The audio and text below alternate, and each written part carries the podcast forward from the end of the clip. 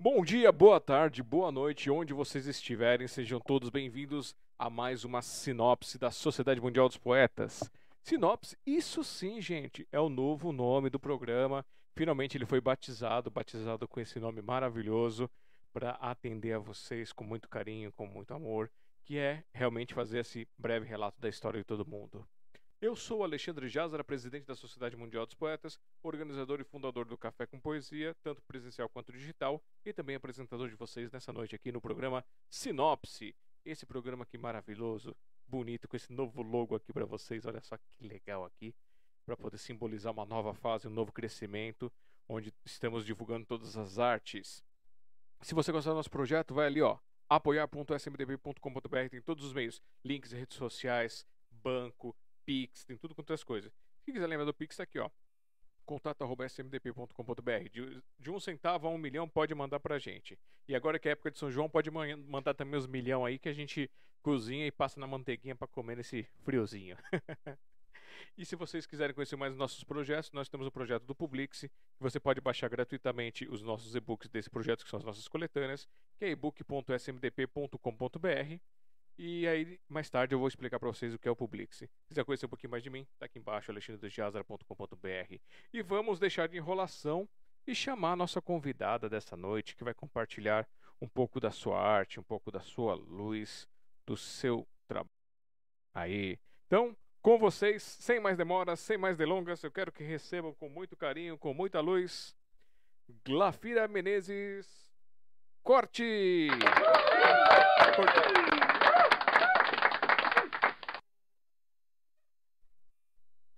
Boa noite, Glafira. Tudo bem contigo?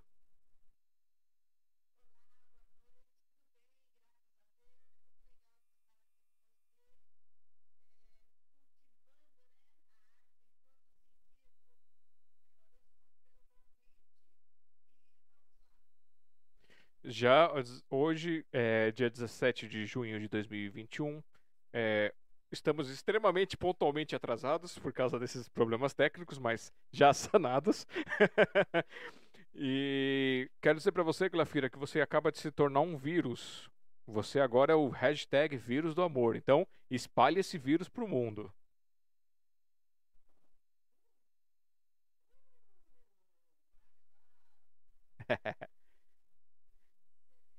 e vamos dar boa noite aos nossos pacientes amigos que estão aqui no chat já tem gente assistindo. Quem não mandou mensagem, eu não vou mandar oi. Mas quem, quem mandou mensagem, por exemplo, Neide Lopes, que, Chiarlar, que, nossa, Chiarlariello. Chiar, Chiar, Chiar, uh, é. Maria Cristina Arantes. Beijos e boa noite também para Thaís Matarazzo. Beijos também e abraços pro Newton e pra. É... Ai meu Deus, esqueci o nome da. Ai meu Deus. Ao, ao Newton Nazaré e a Regina Brito. Beijo para vocês, obrigado por estarem aqui. E a Nuri Silva também, a família Dias Fernandes, o Luiz. Beijo para vocês, obrigado por estarem com a gente. A Neuza Peroba também está aqui.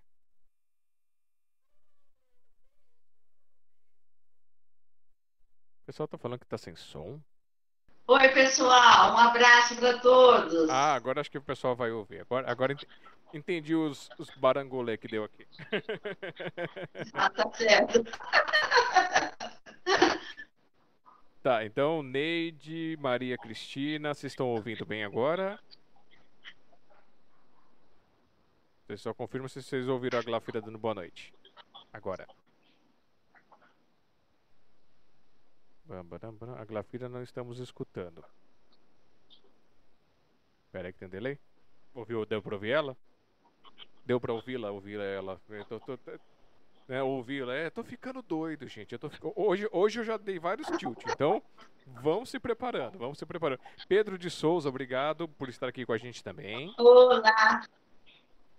A Dulcineia Rosa também está aqui. É, eu acho que é isso aqui. Quem mandou boa noite aqui. Tá, tá, tá, tá. Acho que já deu boa noite. E conforme vocês vão chegando, vão, vão mandando boa noite aí, gente. Tivemos uns, Tá. uns negocinho técnico aqui, mas já resolveu.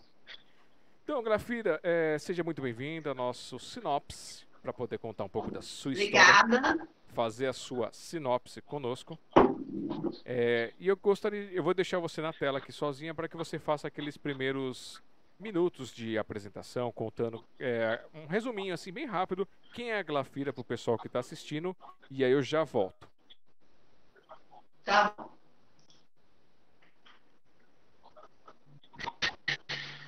Tá bom.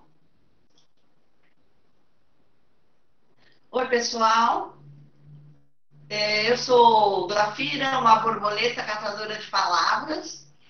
É, adoro a arte da palavra e penso que elas me acompanham a cada minuto, a cada olhar que eu tenho, a cada barulho que eu ouço, a cada cheiro que eu sinto, é, eu sinto vontade de transcrever através das palavras. E sempre foi assim. Agora que eu estou tendo a oportunidade de participar mais né, dos saraus, participar mais publicando os meus livros. É, tenho três livros publicados e aqui de primeira mão, o meu quarto livro sai agora por volta do dia 22. E eu já vou deixar aqui um convite para que todo mundo acesse depois, vou deixar direitinho o endereço.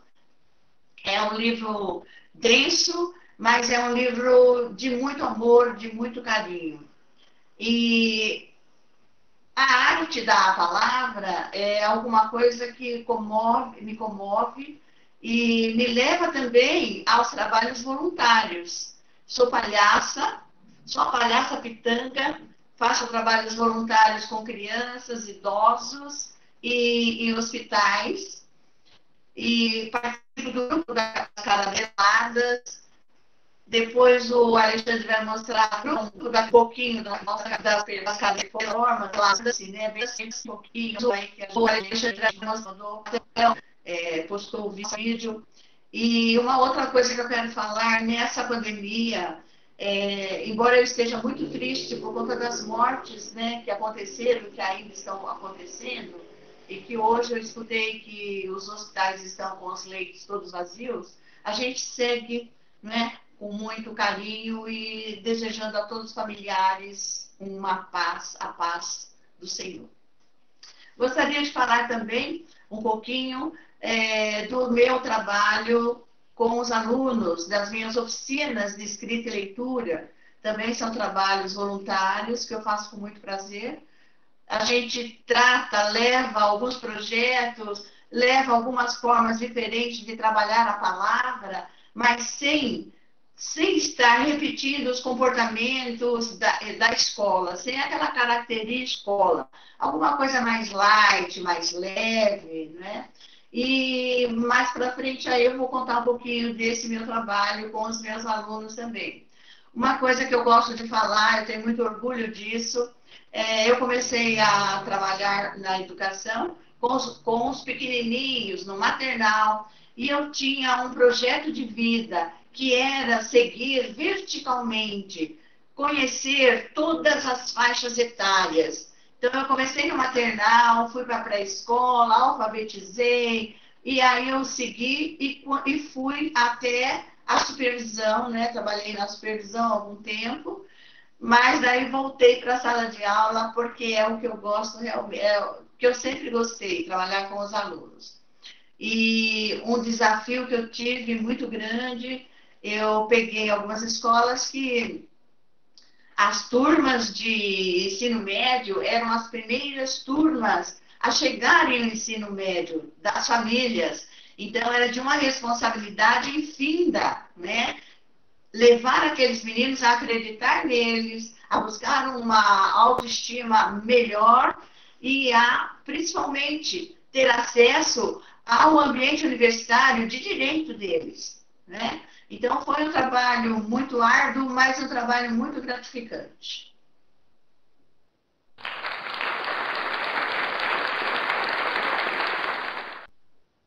Isso aí, Glafira.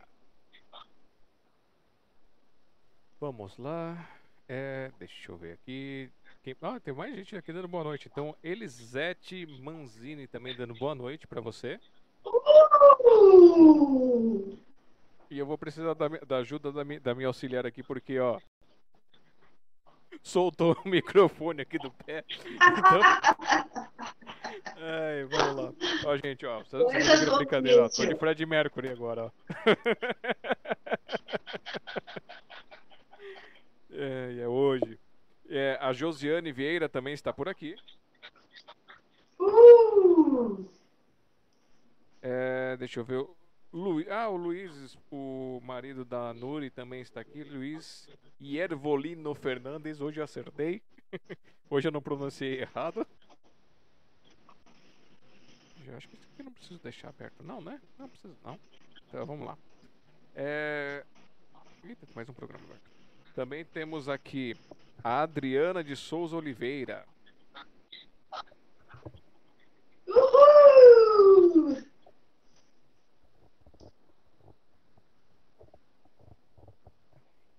Pronto, acho que agora arrumei aqui o negócio. e a Josiane Vieira também dando seus aplausos para você. Uh, querida. A Nayara Jorge também.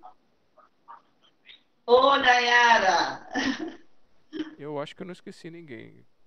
Eu falei do Pedro de Souza. Pedro de Souza. Pedro, se eu não falei boa noite, bem-vindo. Então, todos vocês muito bem-vindos. Ué, eu parei de ouvir. Eu estou me ouvindo. Vocês estão me ouvindo? Estão. Ah, tá. Vamos lá. É. Ixi.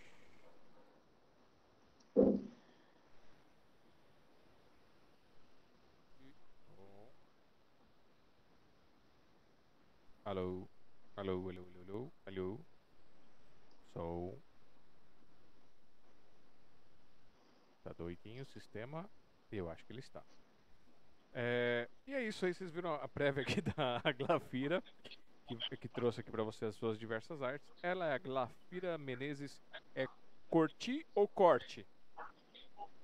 Corte. Corte. Corte. Isso. Qual que é a origem desse, desse último nome? É italiano. Ah, O meu, o, o meu nome, Glafira, é grego. E corte é italiano. ah.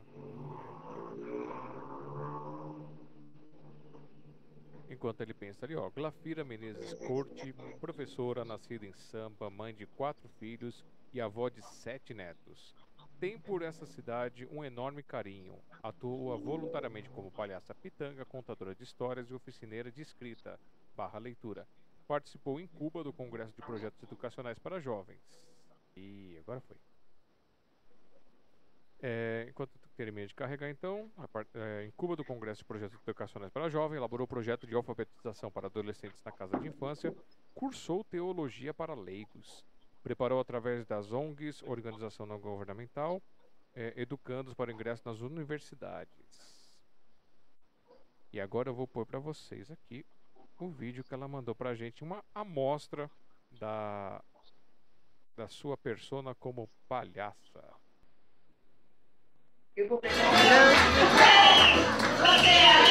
Me dá o dinheiro aí, me dá o dinheiro aí.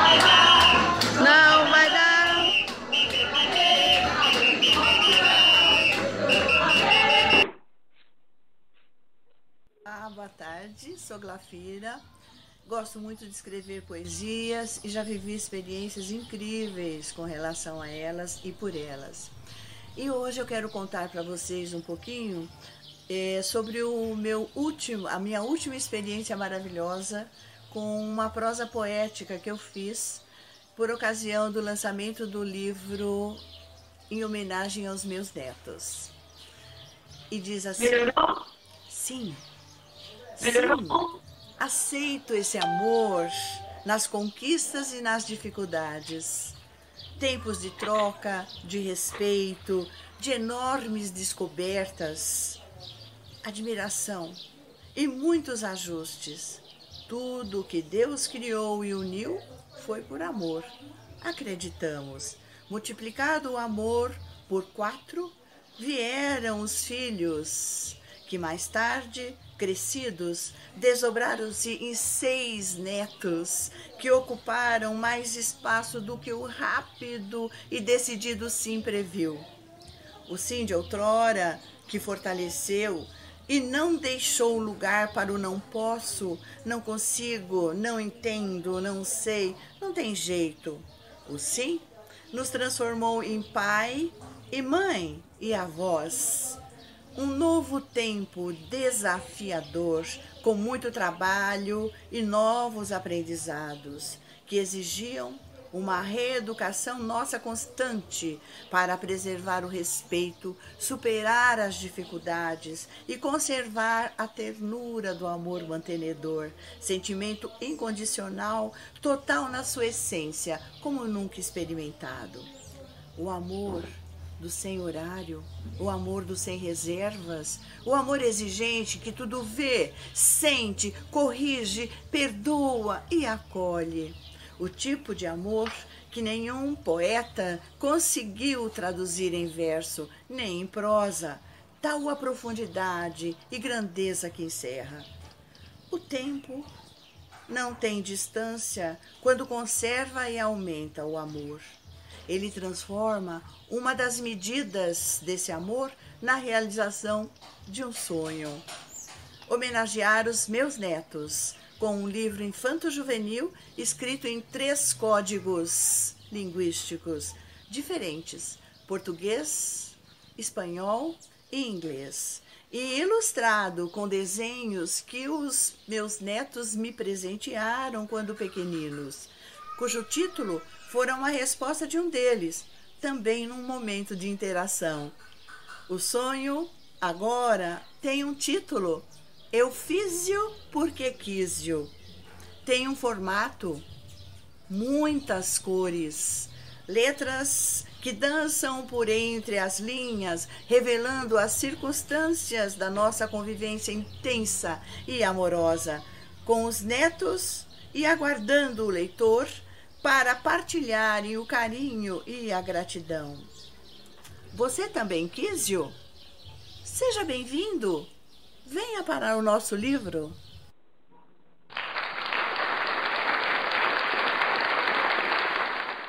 Parabéns, Glafira. Obrigada. E vamos ver aí como é que fica o áudio agora. Quem está te mandando boa noite aqui? Deixa eu ver. Uh, onde que eu parei? A Nayara Jorge está aqui, Josiane Vieira também. E a Nayara disse que a Luana, a filha dela, também está lá acompanhando. Uhul! obrigada. Muito obrigada. Isis San também está ali.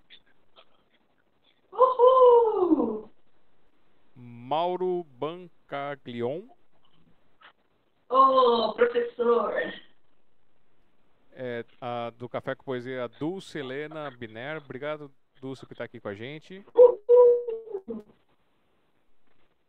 A Tereza Lopes.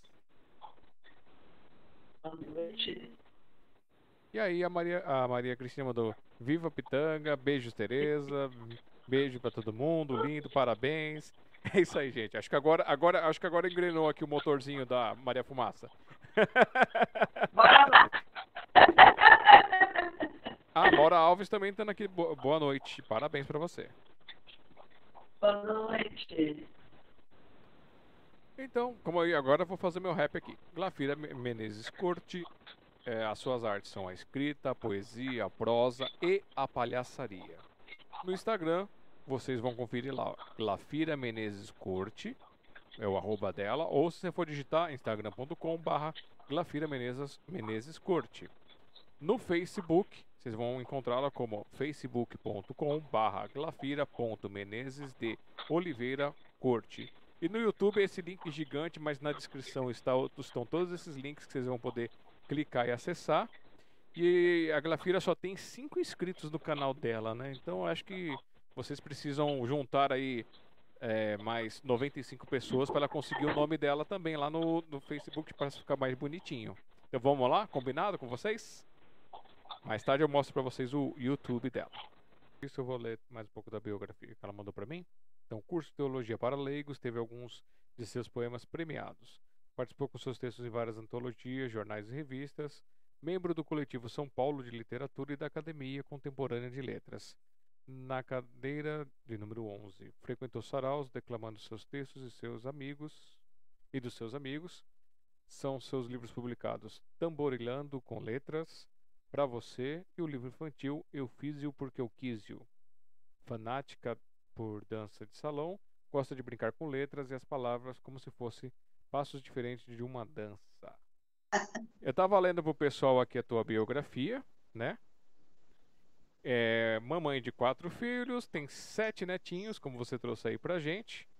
E a tua, a, a, trabalha, faz com uma pitanga, contador de histórias, aquelas coisas. Aí a minha pergunta foi: o que veio primeiro para você? A escrita, a poesia, a prosa, a palhaçaria? Então, a, a escrita veio primeiro, né? É, por todo o estímulo que eu tive do professor. Mas era aquela escrita que eu escondia. Escrevia e guardava na gaveta. E as pessoas pediam mensagens é, de namoro, de casamento, de aniversário, de Natal. E eu escrevia e guardava. Mas eu tinha vergonha de ficar mostrando, só entregava para aquela pessoa. Aí o tempo foi passando, eu comecei a cursar o curso de letras e comecei a ler os clássicos e me animei mais. E aí eu comecei a escrever mais, mas ainda sempre guardando.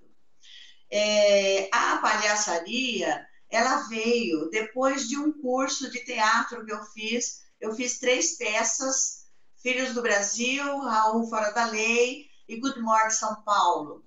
Depois que nós terminamos a, o teatro, nós começamos a fazer um curso de é, rádio, né? Como que funcionava o rádio. E aí, terminando o curso, o que, que nós vamos fazer? Vamos continuar com alguma coisa?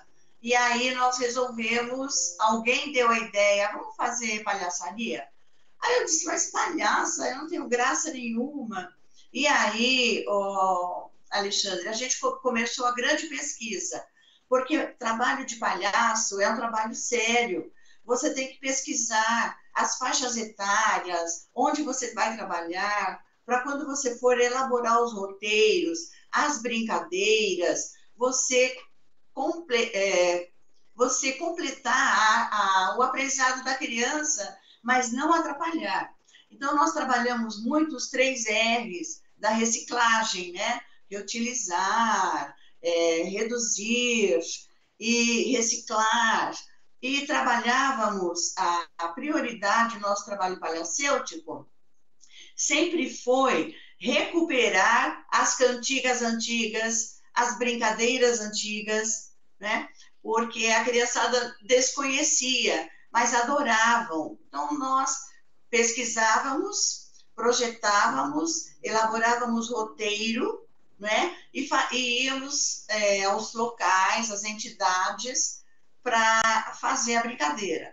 Com relação ao grupo de idosos, ao centro de repouso, é um trabalho mais meticuloso. É, existem outros tipos de doença, né? Que tem, a gente tem que aprender a lidar e isso tudo a gente pesquisava e aprendendo para poder levar uma tarde agradável, uma manhã gostosa para esse pessoal. No trabalho com hospitais, a coisa é mais séria ainda, porque você tem que saber o que você vai falar, não é qualquer coisa, você tem que se preparar melhor para esse tipo de trabalho hospitalar.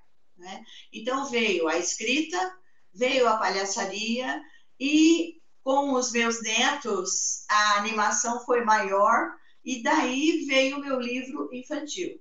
Os meus dois livros, Tamborilando com Letras e o Pra Você, eu lancei na Bienal em 2018, fiz um trabalho grande de divulgação é, e vendi nesse Nessa Bienal eu vendi 360 livros e bati o recorde da estante dos professores. Mas foi um trabalho ó, de muita divulgação mesmo, de ir lá conversar com a pessoa, né?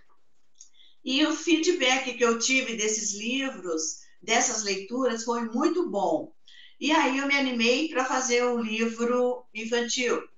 Esse livro infantil, ele tem toda, todos os desenhos dos meus netos, não é? É um livro que conta um pouco da nossa convivência. É, tem, está em três códigos linguísticos, né? O português, inglês e espanhol. E os desenhos são todos deles de quando eles eram pequenos. Me presenteavam com esses desenhos e eu guardei e usei esses desenhos aí. E agora, o meu outro livro é, provavelmente sairá agora dia 22. E aí eu vou fazer propaganda dele aqui também. É, com certeza, tem que fazer a propaganda sim.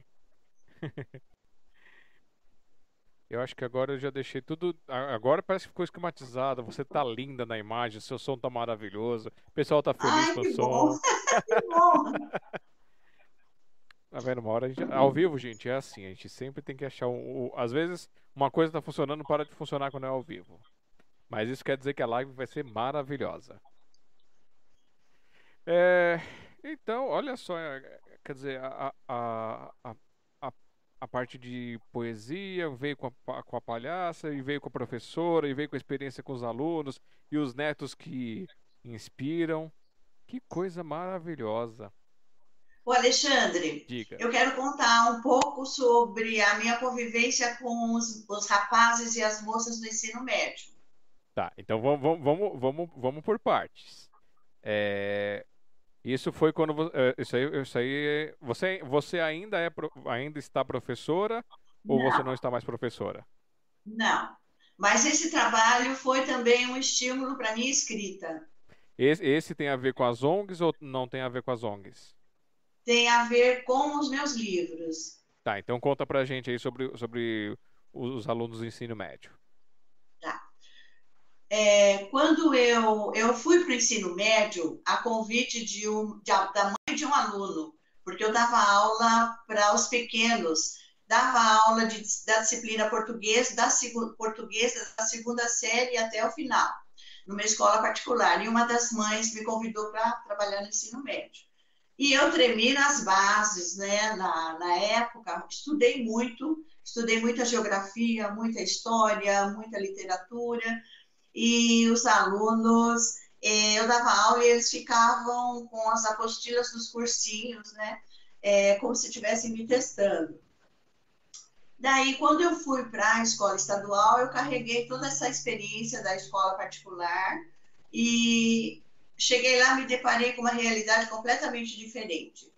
E aí nós começamos um projeto e fizemos, todos, todos os meus alunos de terceiro ano fizeram um livro autobiográfico.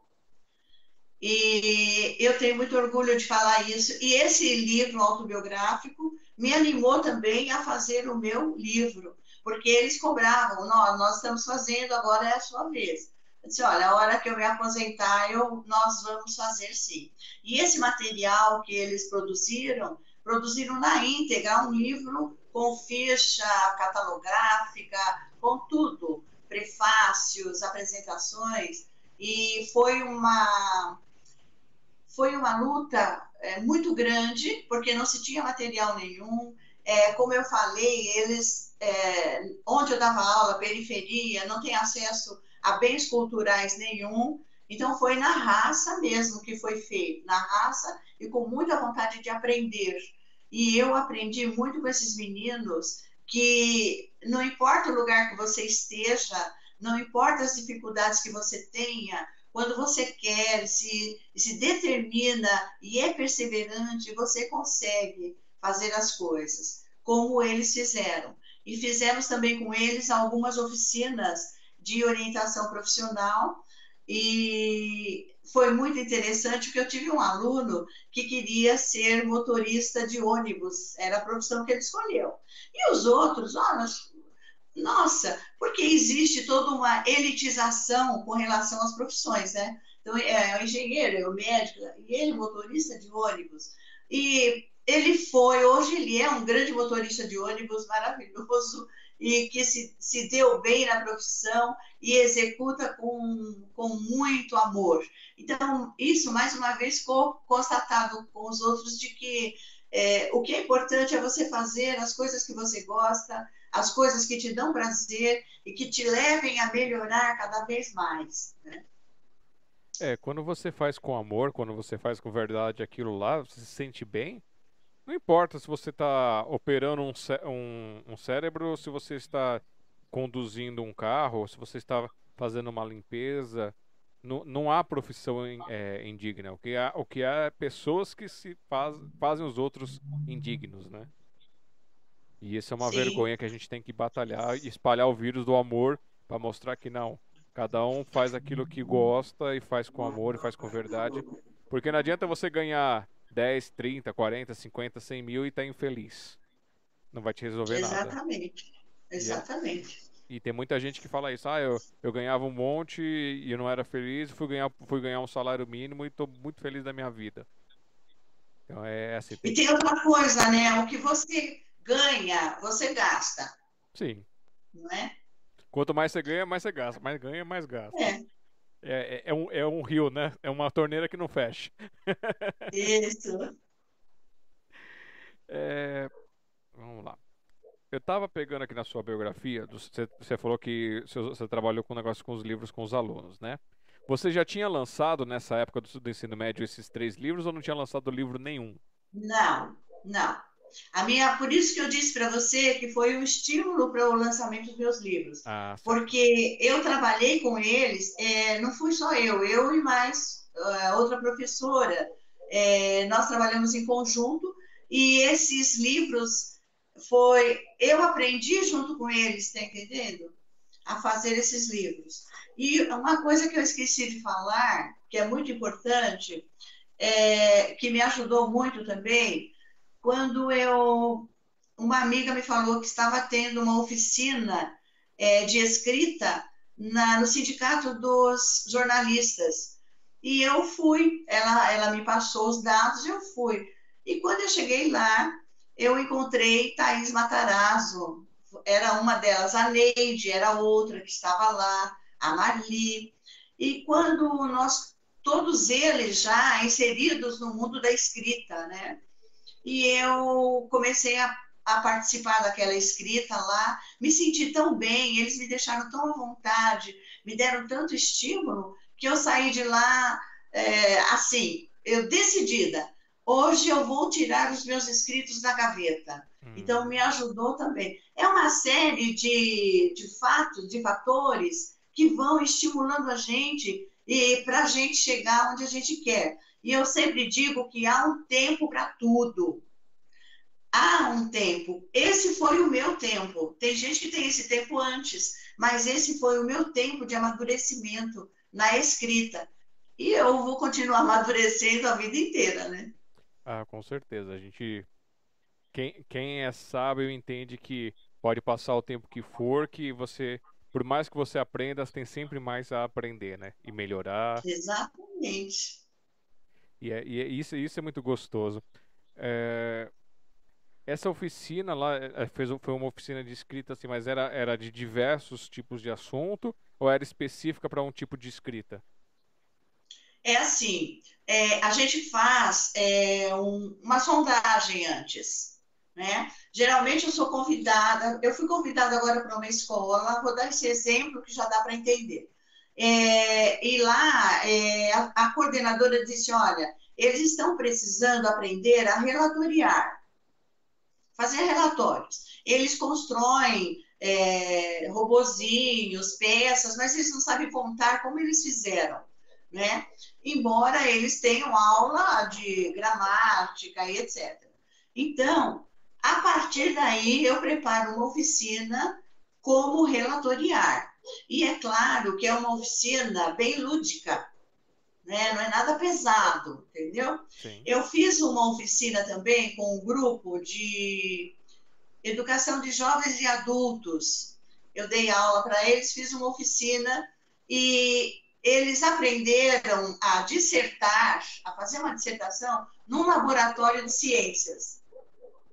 é, nós era um, labora, era, é um, era um laboratório abandonado, nós pedimos licença para usar, limpamos aquelas mesas de, é, de ladrilhos, né, de azulejos, tinham as cubas, limpamos tudo, varremos, e aí convidei uma oficineira é, que tra tratava de perfumes, ela ensinava a fazer perfumes, shampoos, condicionador, doutorzinho, e eu a convidei e ela foi é, como voluntária fazer essa oficina com esses alunos do EJA, Educação de Jovens e Adultos, senhores e senhoras.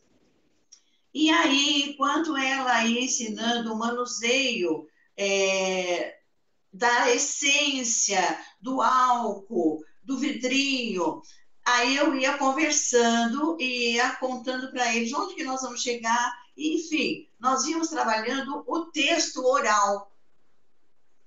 Aí depois que encerrava, que encerrou a oficina, aí nós fomos para o texto escrito. Então ficou muito mais fácil, eles não se intimidaram em botar no papel, porque eles já tinham na cabeça, aí só foi, aí foi fácil. Foi só fazer o quê? Uma higienização no texto, não é? Daí entrou é, olha, aqui faltou sujeito, aqui você poderia ter posto um adjetivo melhor. Nós fomos aí, higienizamos o texto e fomos enfeitando o texto.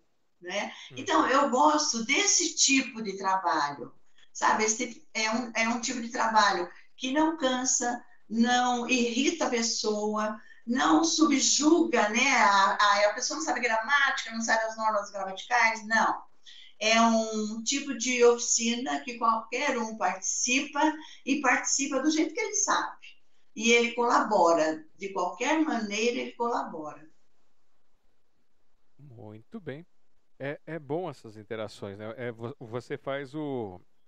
Tira da pedra o, a, a estátua que já está lá, né? Você ensina o pessoal a enxergar a pedra, que é todo montante, e aí vai ensinando eles a lapidar, a entender.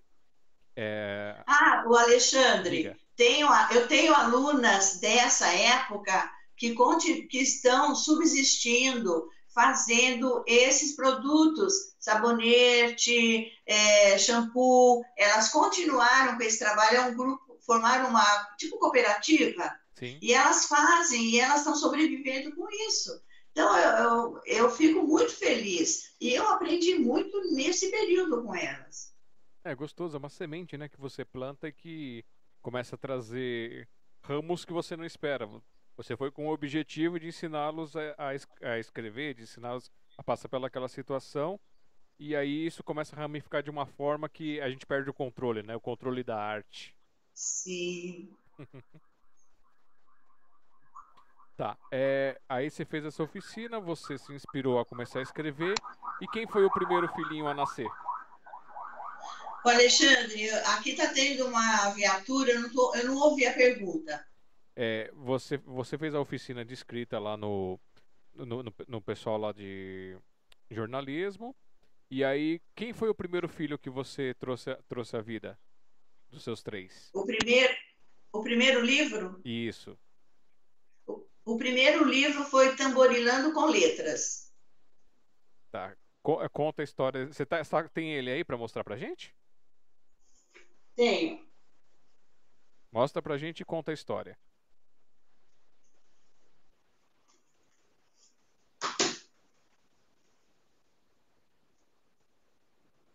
Dá para ver? Dá, tá perfeito. Esse livro, é, ele foi ilustrado por Camila Gildice. E essas, tá vendo? A, os desenhos, as ilustrações dela, muito lindas. Esse livro tem poemas, crônicas e mensagens, né? Para não entediar o leitor. É, esse livro ele é puro amor, é puro amor. Se você, as crônicas que tem aqui são crônicas principalmente direcionadas às mulheres, é, às mulheres para que elas sejam mais ousadas, mais atrevidas, mais determinadas, né? E os poemas aqui são poemas bem, bem cheios de amor, É, é um livro maravilhoso, eu acho que ele é maravilhoso. Ele está em e-book, e-book, porque eu já não tenho mais, eu já vendi, né, todos, e, mas tem e-book, se alguém quiser consultar, Tamborilando com Letras. Em qual plataforma? Hã? Qual plataforma? É Amazon. Na Amazon. Lê alguma coisa pra gente, dá um gostinho pro, pra quem tá nos assistindo. Daqui? É. Claro, com o maior prazer.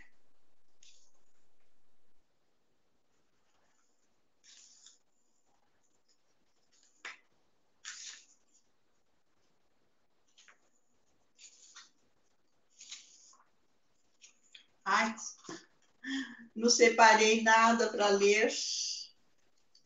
Vou escolher um aqui que eu gosto muito. Não é esse. É só pra dar um docinho na boca de quem tá Aqui. assistindo. Ó, o gostinho é grande. Os meus poemas são grandes. A live é sua, não esquenta a cabeça. Esse daqui chama, chama-se Ondear na Brisa do Desejo. O mar em Natal é verde, com as, com as matas, como as matas que o rodeiam. Deixa sobressair sua cor pelas dunas e falésias que o envolvem eh, com um abraço quase fraternal. E se deixam soprar pelo vento e se molharem pelas ondas que vez ou outra cismam de lhes abraçar. Quisera eu pudesse sempre acompanhar o vai e vem de suas ondas tranquilas, o balançar das águas na marola intermitente, que cautelosamente insiste em ser aconchegante e carinhosa com as pessoas que atrai. Quisera eu pudesse sempre ter a linha do horizonte feito você, marcada, definida e com os seus limites perenes, firmes, que sem titubear manda as águas para os calorentos e inquietos banhistas refrescar. Quisera eu pudesse sempre unir o céu, o firmamento, onde as águas se encontram sobre o olhar dos pescadores, cuidadosos, em busca de mariscos para a sua sobrevivência. Quisera eu pudesse sempre estar despreocupada, deixar a vida rolar, o universo suprir minhas necessidades, tal qual você, com o vento que assobia. Para encerrar, que venham as marolas, as ondas e toda a água a me receber, a me acalmar, a me provocar a ser grande, forte, nunca vacilar, ter movimentos contínuos, sem me preocupar com olhares e julgamentos que possam sufocar a vida em mim latente, o desejo de amar. Obrigada. Esse é o tamborilando. Ó, então vocês vão lá no Amazon e procura tambor, tamborilando com letras. Isso. Gente, eu, eu peço desculpa aí que eu tava com o dedo em cima do, do efeitozinho aqui para poder é, mandar, trans, transmitir os- as palmas de vocês pra, pra Glafira. E aí deu um ciricutico no meu dedo e apertei o botão antes. Tem problema não, Alexandre. É Eu- bom aplausos. Não, mas eu, eu acho que eles vão ser obrigados a poder acompanhar essa poesia. Tem que ir lá na Amazon pra baixar, né? Pra comprar e baixar. Que coisa mais triste. Aê! Saíram-se muito bem. Vamos dar boa noite aqui para Hélida Souza Cardoso. Hélida, brigadão por estar aqui com a gente. É, a- Hélida lá do café. Cadê aqui? É, Fernanda Esteves, muito bom participar, parabéns. Linda. Aprendemos muito com você. Obrigada. É, caramba, deixa eu ver aqui. Ah, a Tereza Lopes mandou aqui, ó, super sucesso pra ti. O Mauro colocou aqui quando você estava falando da palhaça. É, o, o palhaço é a alegria do circo, faz parte dos shows das grandes poéticas. Obrigada, Mauro. É, a Thaís te mandou um olhinho piscando aqui, dando boa noite, respondendo as suas boa noites. e o Newton Nazarelli falou assim: ó, boa ideia usar os desenhos guardados. Uh, obrigada. Também te dando um olá e boa noite, com um coraçãozinho, o Caio Komimura.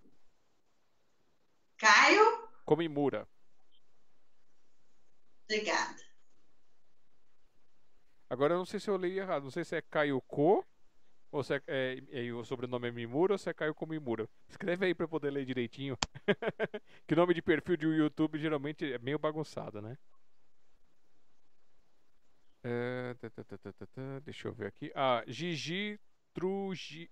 Tru... Uh, grande artista! É Trujillo? Trujillo. Trujillo. Então, Gigi Trujillo, obrigado por estar aqui. Olha só que legal, lá do café, o Joel Severino dos Santos. Joel, obrigadão por estar aqui com a gente, cara. Saudade de você. A Mora colocou aqui, ó. Lembrei de Paulo Freire, pelo trabalho que você estava contando aqui pra gente. E a Josiana escreveu: grande admiração por essa pessoa iluminada. Coraçãozinho. Ô, Jaza. Diga. Alexandre? Sim? Tá me ouvindo? Não tô ouvindo você. Não tá me ouvindo? Não tô te ouvindo, Alexandre. Ué. Você tá com o fone ligado no, no celular? Não estou te ouvindo. Tenta desconectar o fone.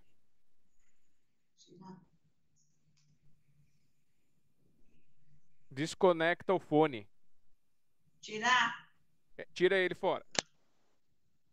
Não estou ouvindo você. Está ouvindo agora? Uai. Pera aí. Pera aí. Deixa eu colocar aqui. Dispositivo padrão. Se você voltar a ouvir, você me fala. Um, dois, três, um, dois, três, tá me ouvindo?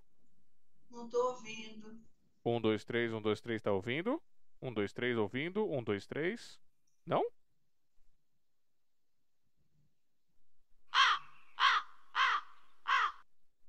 Não? Uai. A gente tá te ouvindo tão bem. Pera aí. Vou ligar de novo.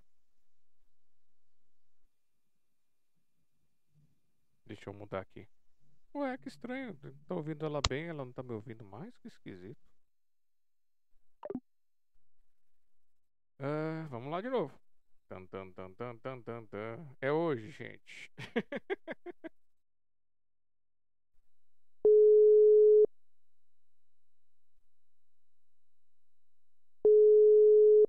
ah, tá aparecendo ali.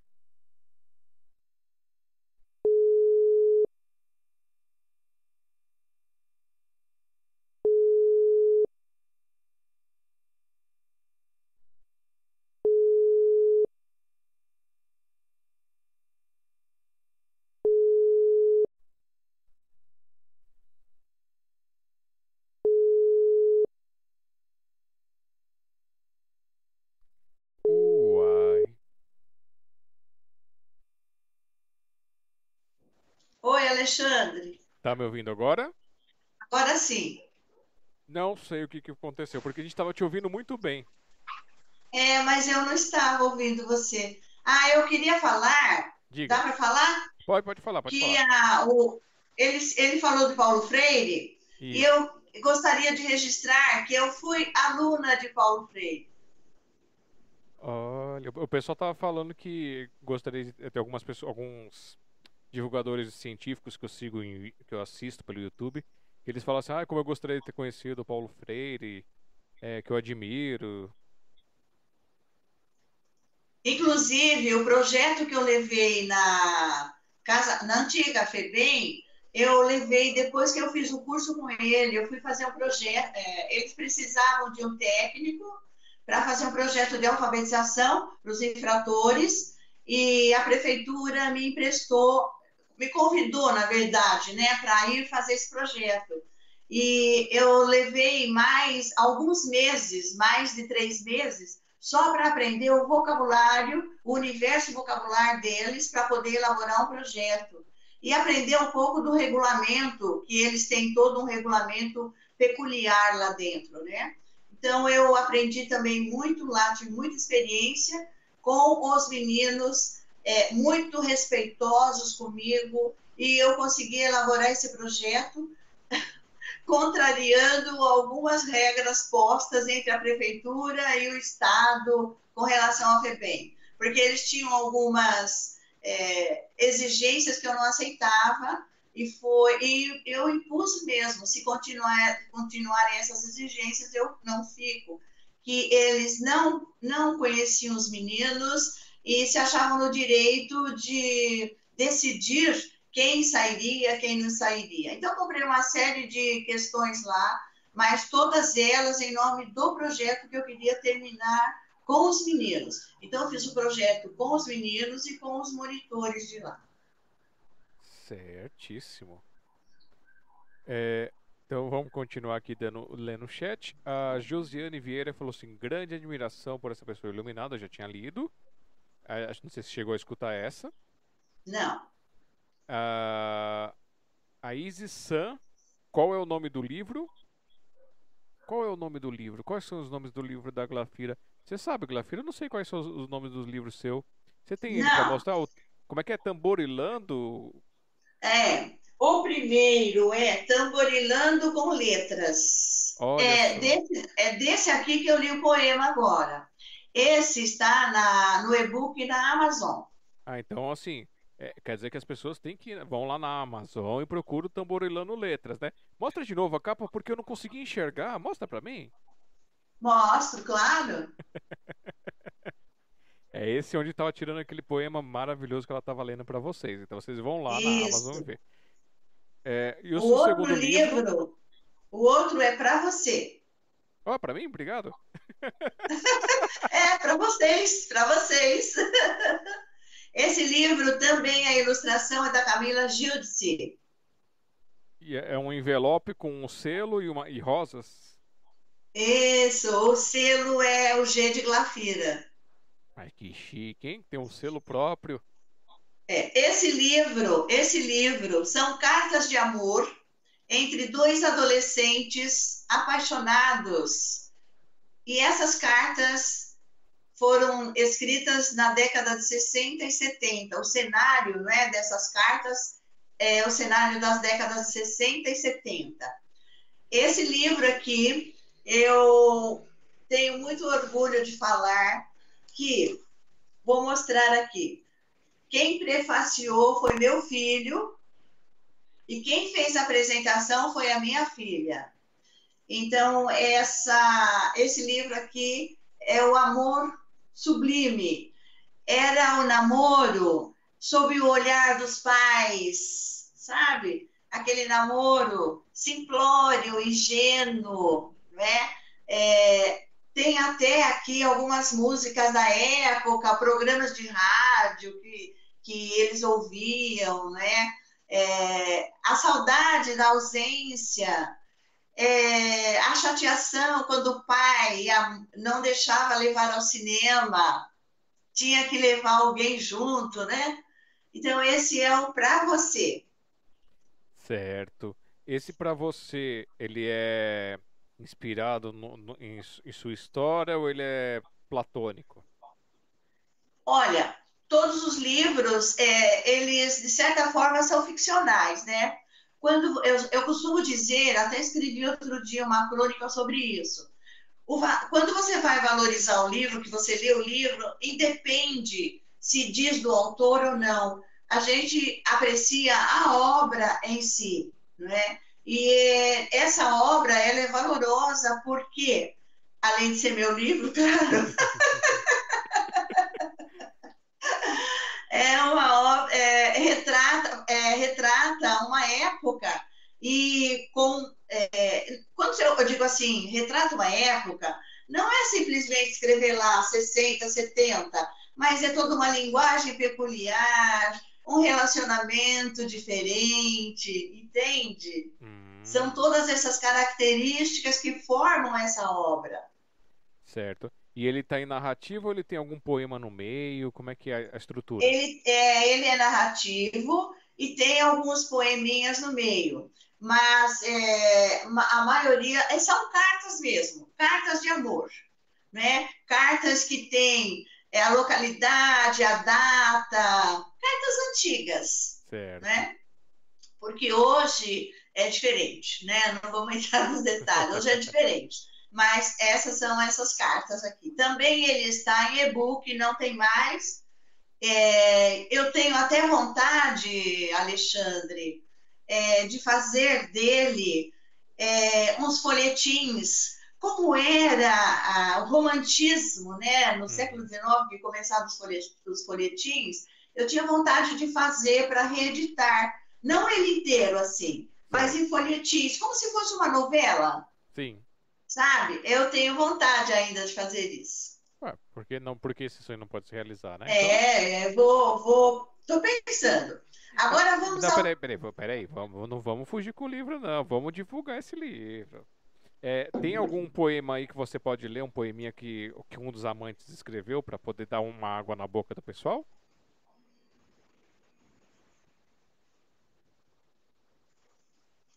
Deixa eu ver aqui. Então, enquanto isso, vocês vão lá na Amazon e procura para você Glafira Menezes Corte. E aí vocês baixam o livro lá, conheçam. Olha. Ai, desculpe, desculpe, pode terminar. Não, não, eu só tô enrolando. e já enrolou? Já. Já enrolou, tá. Olha, eu vou ler, eu vou ler uma carta que é, ela é pequenina, né? São Paulo, 20 de janeiro de 1968. A você. Os personagens aqui, a adolescente e o adolescente, eles usavam cognomes. Que a hora que você entrar no e-book para ler, você vai descobrir. Vale a pena. É, a você. Tenho tantas coisas para lhe dizer mas com palavras não sei explicar.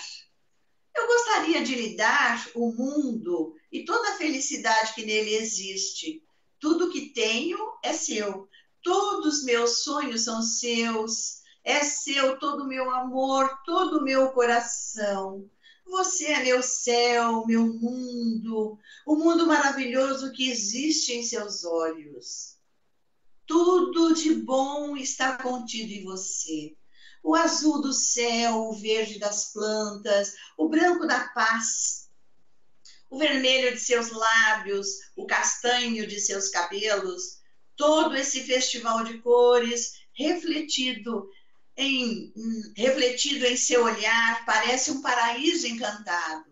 Nada há que eu possa fazer por você, a criatura mais linda e pura que já vi na vida. E é por tudo isso que a amo tanto. Você é a mulher mais adorada do mundo, desde que nunca a esquece. Essa é a carta amorosa.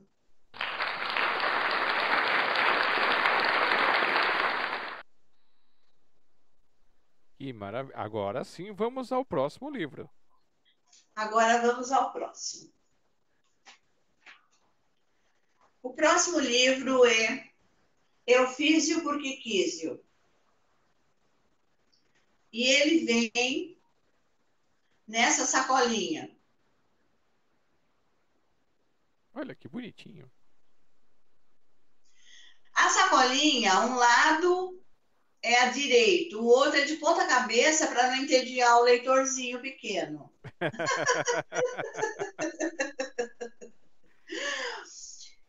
Esse livro, ele. Essa frase aqui, o título, é, eu convivia muito com os meus netos pequeninos, né? E um dia o Apolo, que é um dos meus netos, é, fez uma arte. E aí eu dei uma bronca e falei: por que, que você fez isso, Apolo? Ele disse: eu fiz-o porque quis-o. Ele era bem pequenino, agora ele já está com 16 anos. É, eu, eu guardei. Os desenhos são todos desenhos dos meus netos, ó.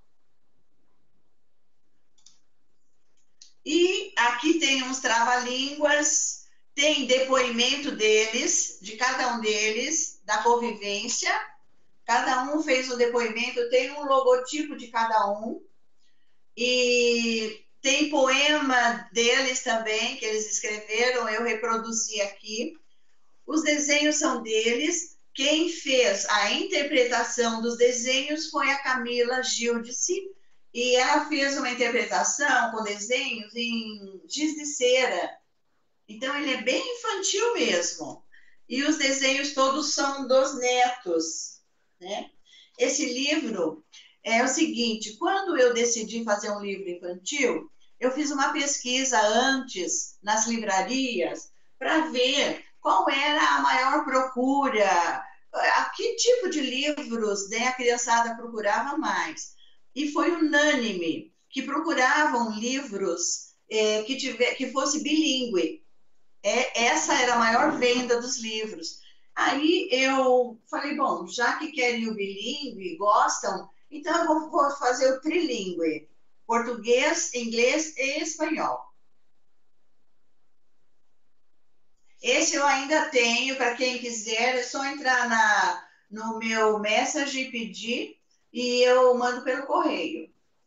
Ah, isso aí, isso aí. E, tem, e ele tem digital ou é só, só físico? Não, não, ele ainda não, porque eu ainda tenho. Esse livro aqui, sabe o que aconteceu? Eu terminei, eu lancei esse livro no primeiro final de semana, no primeiro domingo de fevereiro é, e logo em seguida veio a pandemia. Então eu não tive tempo de, é, de vender, de sair para os saraus, para oferecer, entendeu? Então eu estou vendendo muito, eu não posso reclamar. Eu tenho vendido muito. É, pessoas que pedem dois, três para dar de presente, mandaram para os Estados Unidos, inclusive. É, ah, tem presente de aniversário, aí lembro de vez em quando eu posto para o pessoal lembrar dele. E aí, essa semana mesmo eu vendi outro também. Então, eu vendi, é, já vendi 120 livros dele. Maravilha. Porque quem compra, gosta e indica, né? Ah, isso, isso que é bom, né? Sempre comprar, indicar. É, não, ele tá um bibelô. Ele tá um bibelô. E vamos celebrar então, agora que eu consegui contar mais ou menos que a hora, a nossa primeira hora de live. Chegamos na primeira hora de live oficial. Uhul! Uhul! E agora tá tudo estabilizado, gente. Tá, a imagem tá linda, o som tá maravilhoso, tá tudo bonitinho. Então, vamos lá. o é esse, esse livro infantil que você mostrou pra gente, ele não tem poesias, ele só, é só apenas uma narrativa infantil, é isso? Não, não, não. Ele não é uma narrativa contínua. É, ele tem os poeminhas, eles são, é, são poeminhas engraçadinhos. Ah, então mostra um pra gente aqui, só para dar um sabor pros papais, mamães, titios, titias, vovós, Oh, beleza! Eu vou ler o que o, o, o meu neto, um dos meus netos, fez. Ele diz assim: Vó é uma palavra tão pequenina, tem apenas duas letrinhas, mas cabe tanta coisa, coisas que você nem imagina. Entre elas tem carinho, cuidado, amor e até comida de sobra. Eu te amo de muitão. Tenha boas festas e sempre muitas felicidades. Agora, é, esse daqui, é, vou ler um outro aqui que eu também gosto. Ah, Aninha, eu tenho uma neta, eu tenho uma neta, não, duas netas e cinco cuecas. Essa daqui, Aninha, chegou da escola, a vovó toda animada foi cantando. Chegou a primavera, primavera, as abelhas irão voar e as florzinhas vão beijar. A netinha sorriu, o sorriso da descoberta. Empolgada, ela exclamou: Vovó, na minha escola também tem a tia Vera.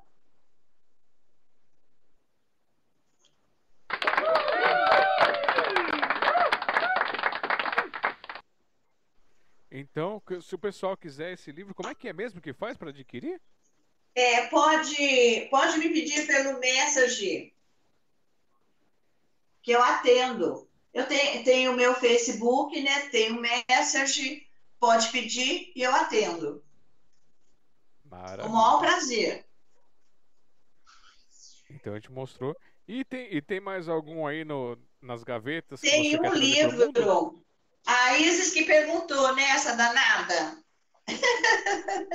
tem um livro que vai sair agora, dia 22. É, dia 22.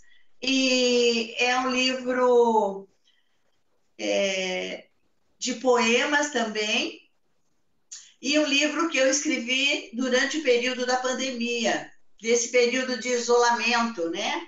É, são poemas dessa, desse período, são poemas um pouco densos. O livro divide-se em três partes, três partes, né? E o prefácio quem fez foi a Thais Matarazzo e a apresentação foi a Neide Ciarciniello. Essa que você não conseguia falar o nome dela. e as ilustrações é, foram feitas pela Camila Giudice, que eu acho uma artista fundamental na vida de todo escritor. Certo. Esses livros que você mostrou pra gente e esse que vai lançar são todos pela mesma editora? São editoras diferentes? Não. É, são, eu tenho três, é, eu tenho só um que não é pela Matarazzo. Os outros todos são. Ah, tá. Então, legal, editora Matarazzo aí com, com seus trabalhos. É, porque lembra que eu, te, lembra que eu contei para vocês? Uhum. Eu fui na oficina dela, da, da Thaís, né? E, eu, e ela, a Thaís, ela praticamente ela me deu um empurrão, entendeu? É, tipo assim, confia no seu taco Sim. que vai dar certo, você tem capacidade. E as outras pessoas que estavam lá também é, foram assim muito carinhosas e me estimularam muito, me envaideceram até, né? Porque na, na oficina, Alexandre, nós tínhamos, antes tivemos que assistir a um filme, Escritores da Liberdade, para comentar na oficina, e na oficina foi solicitado um, uma ode e foi solicitada uma crônica. E eu escrevi a ode, eu não, todos escreveram a ode e a crônica. E aí o pessoal gostou bastante, me elogiou. As outras também estavam muito lindas, né? Mas aquele elogio para mim é, foi assim, Glafira, vai que é sua. Eu fui. Isso aí, maravilhoso. O Mauro, ele escreveu aqui, ó. Num dia frio é bom ouvir poesia. Parabéns. É o calor da emoção. O. Deixa eu ver aqui. O Newton Nazaré disse que a Regina envia um abraço para você. Obrigada. E o Caio, ele escreveu aqui, ó. Caio Có dos Bailes. Caio?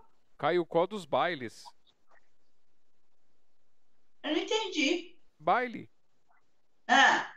É o ah, Caio Có dos bailes. dos bailes? Não, não. O Caio, o, o Caio Có, ele é dos bailes. Ah, tá, tá. Acho que você deve conhecer ele dos bailes. Ah, sim. Eu, eu, dan eu sempre dancei de segunda a segunda. É, eu adoro dançar, eu sou alucinada, fanática por dança. E, em modéstia à parte, eu danço bem e eu dançava de segunda a segunda. E eu conheci muita gente mesmo, muitos amigos, né, que conservo até hoje. Os meus amigos são minhas pérolas, né? E eu conservo muito, de vez em quando dou um brilhinho, guardo numa caixinha bem guardadinha, né? Eu, os meus amigos são fantásticos. E o pessoal de baile é um pessoal muito diferente, sabe, Jaza? é um pessoal é, alegre, é um pessoal despojado. Ah, e eu tenho, eu não sei se ele lembrou disso, eu tenho várias crônicas é, sobre baile que eu escrevi. Inclusive, eu escrevi algumas no intervalo da banda. eu sentei e escrevi a crônica. É, eu até separei aqui para, se der tempo, para ler uma. É, manda aí, é... você já está falando, vamos embora. Posso? Posso? Pode. Eu separo, eu tenho bastante. Eu vou ler uma mais curtinha aqui, para não entediar o ouvinte. Vou ler uma curtinha. Qual é o número da minha mesa hoje? Porque nos bailes a gente compra as mesas, tem os números e a gente chega e vai lá sentar naquele número. Qual é o número da minha mesa hoje? Ela, a dama bailarina, adentrou o salão nos saltos, literalmente. Batom vermelho, vestido com brilhos prateados, agarradinho nas curvas, com um babado camarada. Percorreu o salão, atravessando para localizar a mesa indicada, cujo número, de acordo com a sua numerologia, traria muita sorte, novas e coloridas amizades nessa noite, além da oportunidade de ser notada pelos dançarinos. A maquiagem caprichada, feita no espelho de aumento, para ficar a mais delicada possível, brincos e colares, pulseiras e anéis combinando com as cores do babado camarado, camarada em tons luminosos, faziam parte da cautelosa e demorada preparação, depositária da esperança de que algum cavalheiro trocaria a propensão de ficar plácido em pilares, bebericando pela sedução Garçom, traga uma água sem gás para essa dama se prevenir do calor que tem certeza sentirá após dançar muitas seleções. Solicitou ela com voz afável e confiante. A água chegou, trazida por um rapaz alto, de braços longos, apoiado, uh, apoiando uma das suas mãos na cadeira da dama, com o suéter combinando com a cor de seus sapatos. Cabelos desprotegidos, mas alinhados. Olhou-a serenamente, com o mesmo sorriso do Deus, Apolo. Quando tocava sua lira de ouro, gesticulou a mímica do encantamento num convite sedutor. Ela, receosa, mirou o número da sua mesa virou para a plaqueta de ponta cabeça, levantou os olhos de poça d'água, sorriu encabulada, recostou a patimina na cadeira ao lado de sua bolsa, lembrou da música de Djavan. Você disse que não sabe se não, mas também não tem certeza que sim. Quer saber? Quando é assim, deixa vir o coração.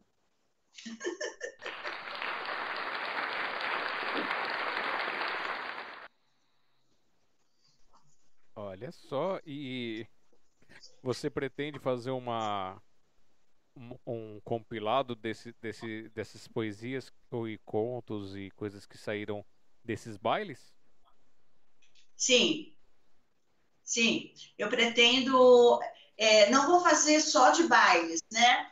É, a minha amiga Vânia Clares fez um livro maravilhoso dos bailes. É, eu, eu, pretendo fazer um livro compilando as minhas crônicas de baile e outras também que são crônicas de observação, porque eu acho que o escritor e o poeta é, ele, ele não tem cinco sentidos, ele tem seis, sete sentidos, porque ele olha através né, quando a gente olha uma coisa, a gente não olha a coisa ali simples, simplória, a gente vai muito além. Eu, eu tenho esse hábito.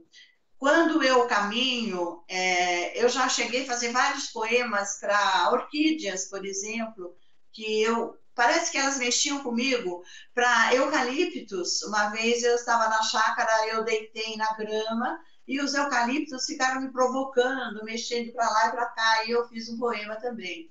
Então, é, acho que o poeta e o escritor, ele é aquele. Todo mundo pode ser, viu? Todo mundo pode ser. A única diferença é que alguns escrevem e outros não. Mas é, é todo mundo que olha através de. esse daí consegue escrever, consegue pôr para fora os seus sentimentos. É, sim, é isso aí. É, dá dá para trazer assim. Mesmo que você comece escrevendo que não tem uma, não tem uma rima, não tenha, é, não tenha versos, seja apenas o pensamento colocado ali, ali é o primeiro passo para você tirar é, do mundo das ideias para o mundo físico as suas emoções, os seus caminhos, né? Então experimente. Sim. Experimente que é muito bom. O Mauro, ele colocou aqui, ó, falando sobre Paulo Freire, ele colocou em setembro comemoraremos 100 anos de Paulo Freire. Conheci, ele disse que ele também conheceu o Paulo Freire e que ele é reconhecido em mais de 80 países. O Mauro é um grande o Mauro é um grande professor e um grande coordenador de escola, viu? E ele falou que ele recomenda os seus dois livros aí que, tu, que você apresentou. Ah, obrigada, Mauro. Eu não lembro mais como é que é o livro. Mostra a capa que eu não lembro. O... Que memória fraca que eu tô hoje, né? É, hoje você está por conta do Abril. Ó, tamborilando com letras. Para você. Os dois em e-book na Amazon. Ui. Opa.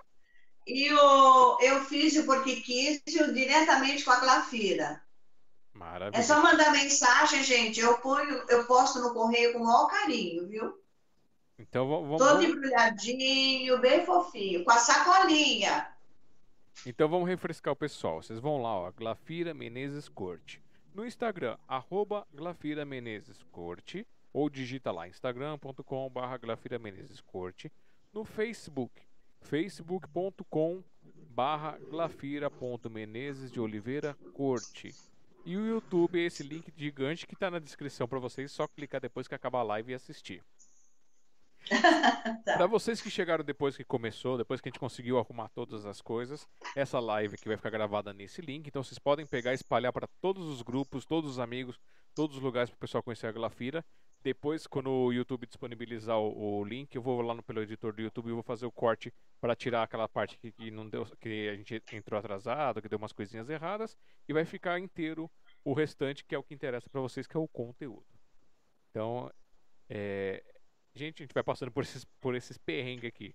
Vocês não imaginam como é que é. Quem tá aqui? Porque eu tô, eu tô, eu tô apresentando, eu tô, coorden... eu tô olhando o chat, tô coordenando o programinha aqui, vendo se tá transmitindo. Então, a gente às vezes. Aí começa a dar problema técnico, você fica meio perdidinho. E agora já estabilizou. Bom, Alexandre, eu esqueci de falar uma coisa importante.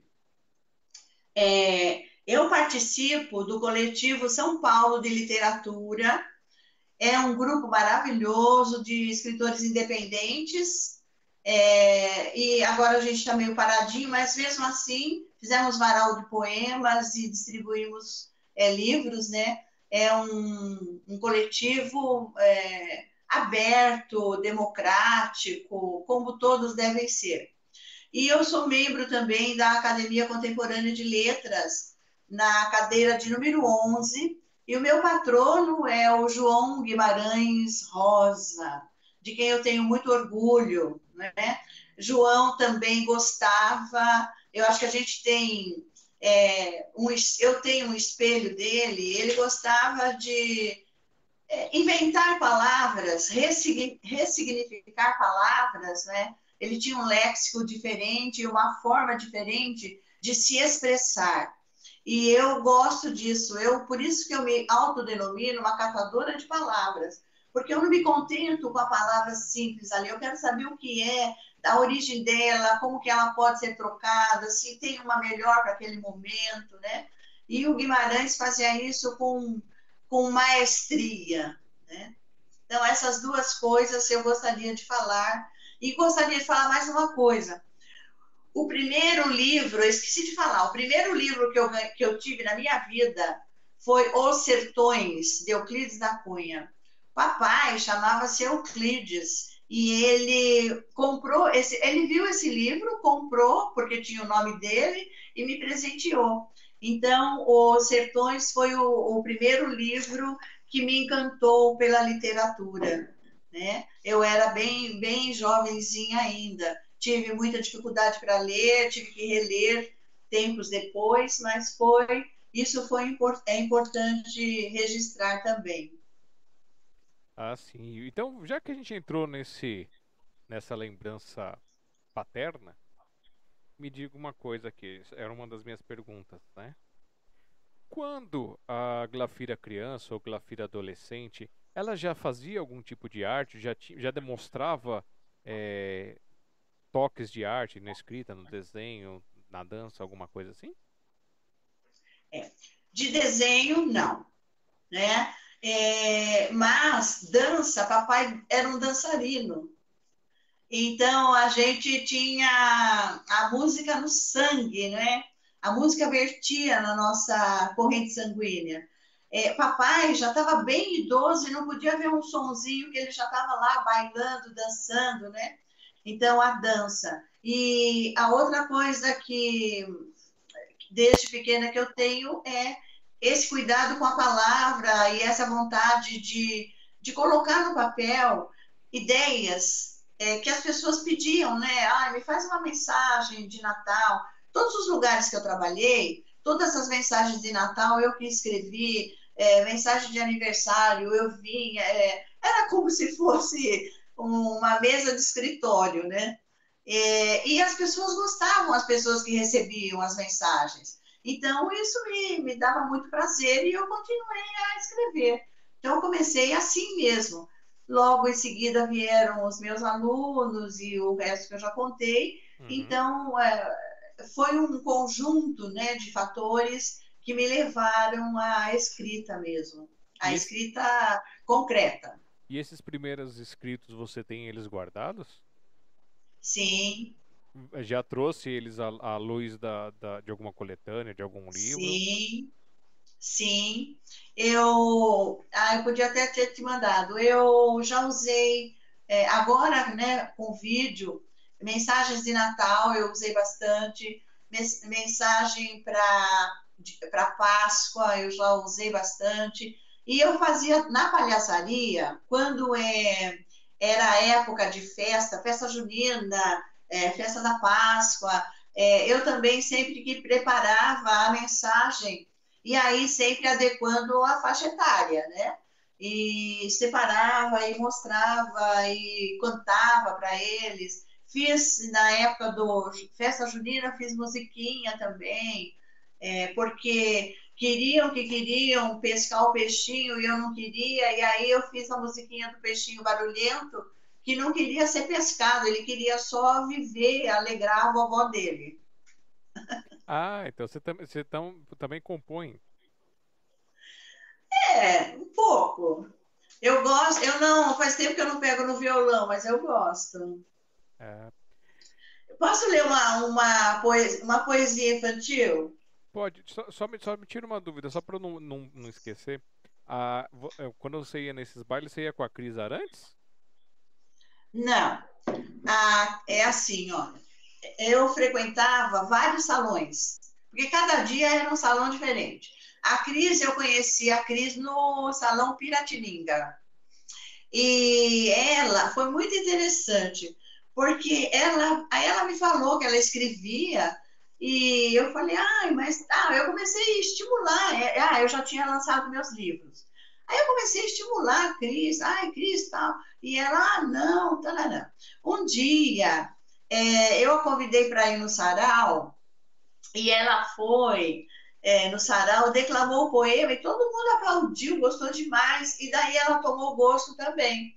Mas a Cris eu só conheci nesse baile. Hum. Num baile. É que ela citou você na, na, né, na live dela. Então, Cris, beijo para você. Então vamos. vamos a, Cris, a Cris é minha parceira de rodinha. Rodinha nos pés. Ah. então vamos aí com a poesia que você queria ler para nós. É um, é um poeminha infantil.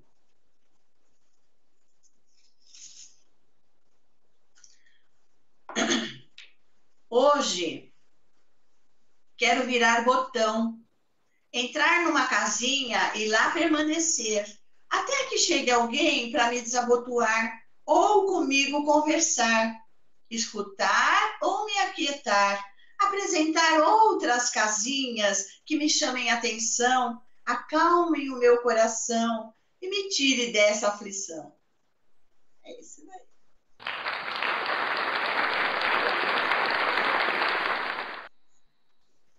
É, você me citou aqui que seu, é, seu pai ele gostava de, de dança, é isso?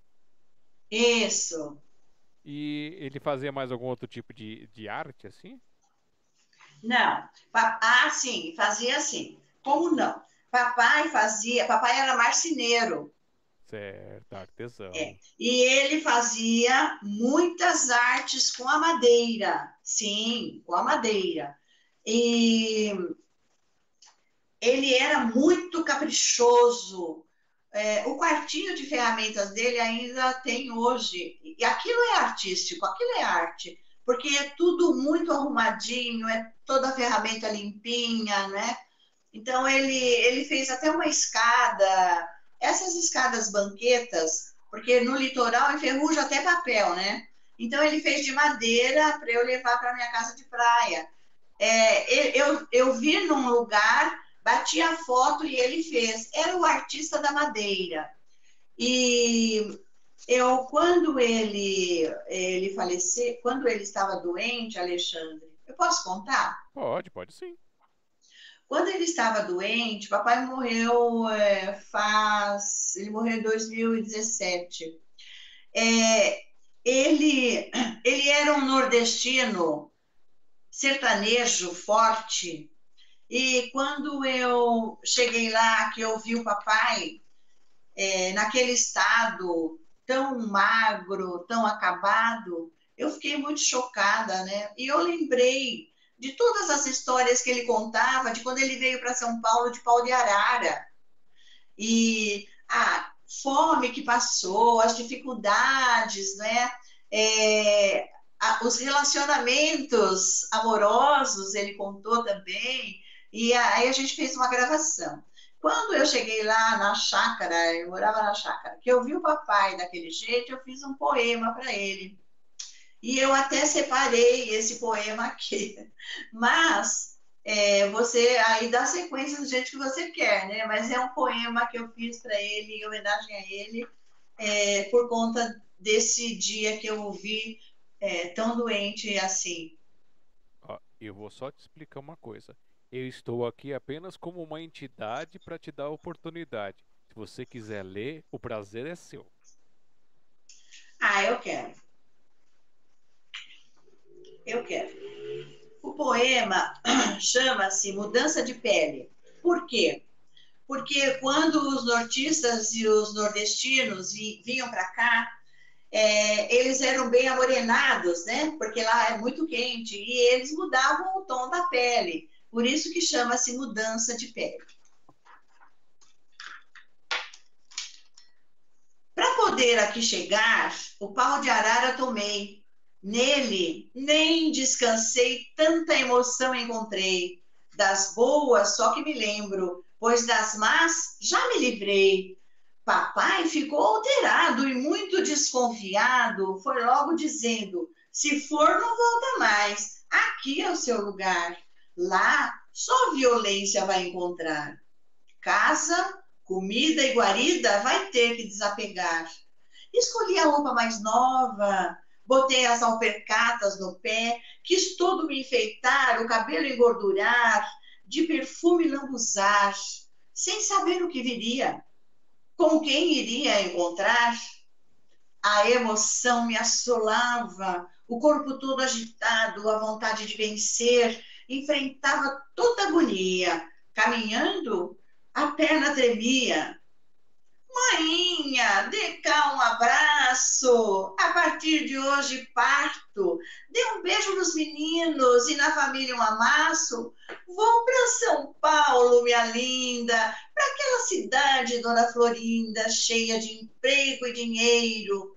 Volto para cá em qualquer dia, com presente e talvez engenheiro.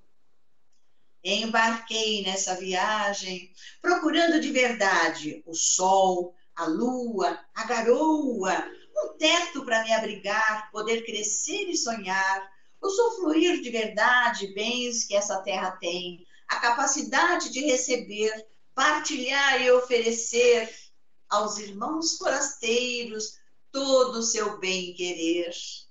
E eis que nela me encontro, e dela sou filho grato, sempre que ela evocar, verá nela o meu retrato.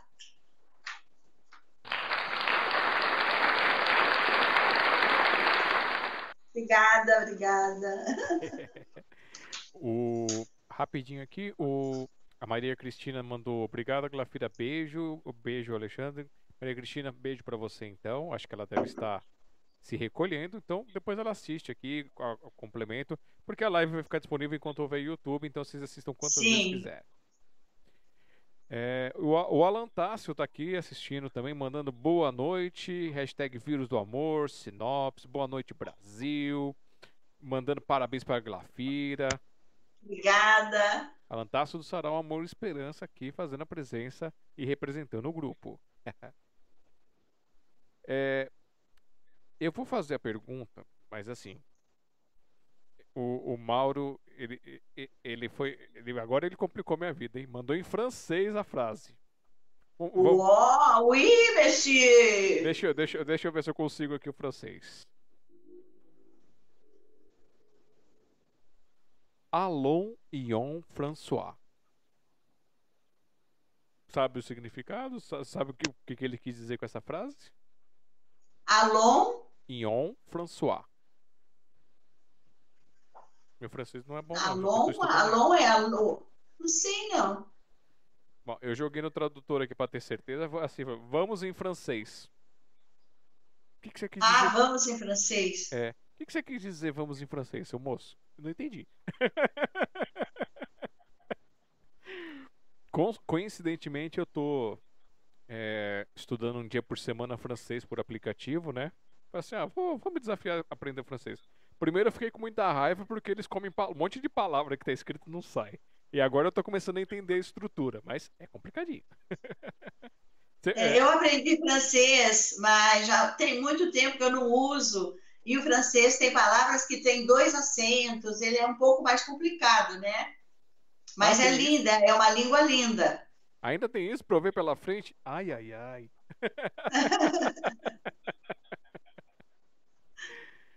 É, o Pedro de Souza ele colocou aqui: os três livros são maravilhosos. Já estou esperando o próximo lançamento. Coraçõezinhos. Está esperando o próximo lançamento. É isso aí. Agora vamos então para a minha pergunta complementar, que nós, já que estávamos falando do, do seu papai e a sua mamãe, ela fazia artes também? Ah, a minha mãe é uma história linda. É, a mamãe, ela era, ela era, é, eu digo era porque agora ela não faz mais, ela está com 92 anos, é, mas ela era artista da costura. É, ela, a mamãe costurava para atrizes, é, ela, ela tinha, ela sempre teve bom gosto, um capricho enorme. E eu fiz, ah, eu não separei essa crônica, mas eu fiz uma crônica para ela, porque Alexandre, a minha mãe, ela nunca foi na escola. E. Ah, não está aqui. Ela nunca foi à escola. Ah, está aqui sim a crônica dela, depois eu vou ler. É, ela nunca foi para a escola e ela morava na fazenda com os avós, e ela pegava jornais e fingia que estava indo para a escola e ficava embaixo da árvore, tarará, tarará, e enfim. Com o tempo, o avô percebeu esse interesse grande, começou a ensinar e ela aprendeu. E ela está escrevendo o livro dela. É. Ela, com muita dificuldade, é, preocupada com a ortografia, né? Que por mais que eu diga para ela que isso é de menos, o que mais importa são as ideias. É, ela tá escrevendo, ela já escreveu uma boa parte que eu estou tentando reproduzir, e eu quero ver se eu publico ipsis literi, não quero mexer em nada, sabe? Eu quero que é publicar é, do jeito que ela escreve mesmo, né? E, e aí eu fiz, as, eu fiz várias homenagens já para ela, em, na revista, no jornal, e eu fiz uma crônica para ela, tá aqui, ó, no meu tamborilando. Eu fiz uma crônica, chama-se Dona G.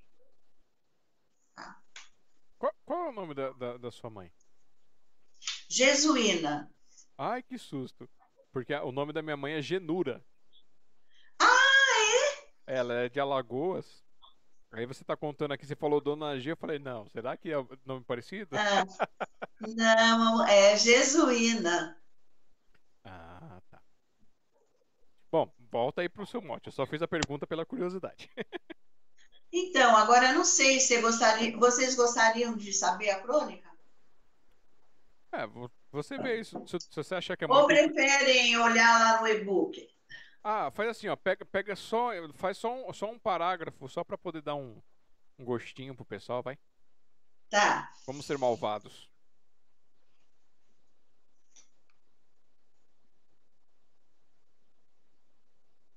Aqui. Minha mãe, Dona G, privou-se de muitas vontades e trabalhou incansavelmente para que eu frequentasse uma escola, uma boa escola, e tivesse acesso ao saber acadêmico, que ela acreditava ser uma importante ferramenta para o meu desenvolvimento pessoal e profissional. Acompanhou cada fase da minha infância como uma loba que corre na direção certa de seu filho, de seu filhote, auxiliando-o a superar cada obstáculo e vencer os medos.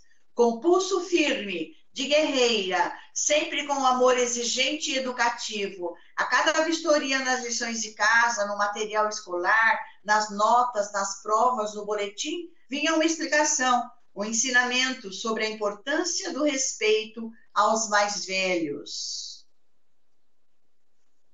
Pedacinho. Esse é o pedacinho. Como é que é mesmo? É, é na Amazon, né? E-book. É e-book na Amazon. Olha, o preço, o preço tá baratinho. Da quem gosta de ler, eu recomendo. Então... Quem tiver apaixonado, então, melhor ainda. Maravilha, gente. Então vocês vão lá na Amazon, na Amazon e procurem o Tamborilando. Mas se você gostar de cartas de amor, tenho para você. Sim. A Adriana ela colocou aqui, ó, poesias que afagam o coração, maravilhosas. A crônica ah, de obrigada. A crônica de G me emociona a cada vez que leio, é uma emoção diferente. Obrigada. É, então, olha só que legal. Então, você teve uma boa influência familiar com a parte de, de das artes, com, com, umas artes diferentes. Você, você também é, tentou ou, ou tem é, talento nessa arte da sua mãe? De, de, de Olha, é, eu, eu não vou negar. Eu entrei três vezes na escola de corte e costura. Nas três vezes, na primeira aula, eu desisti.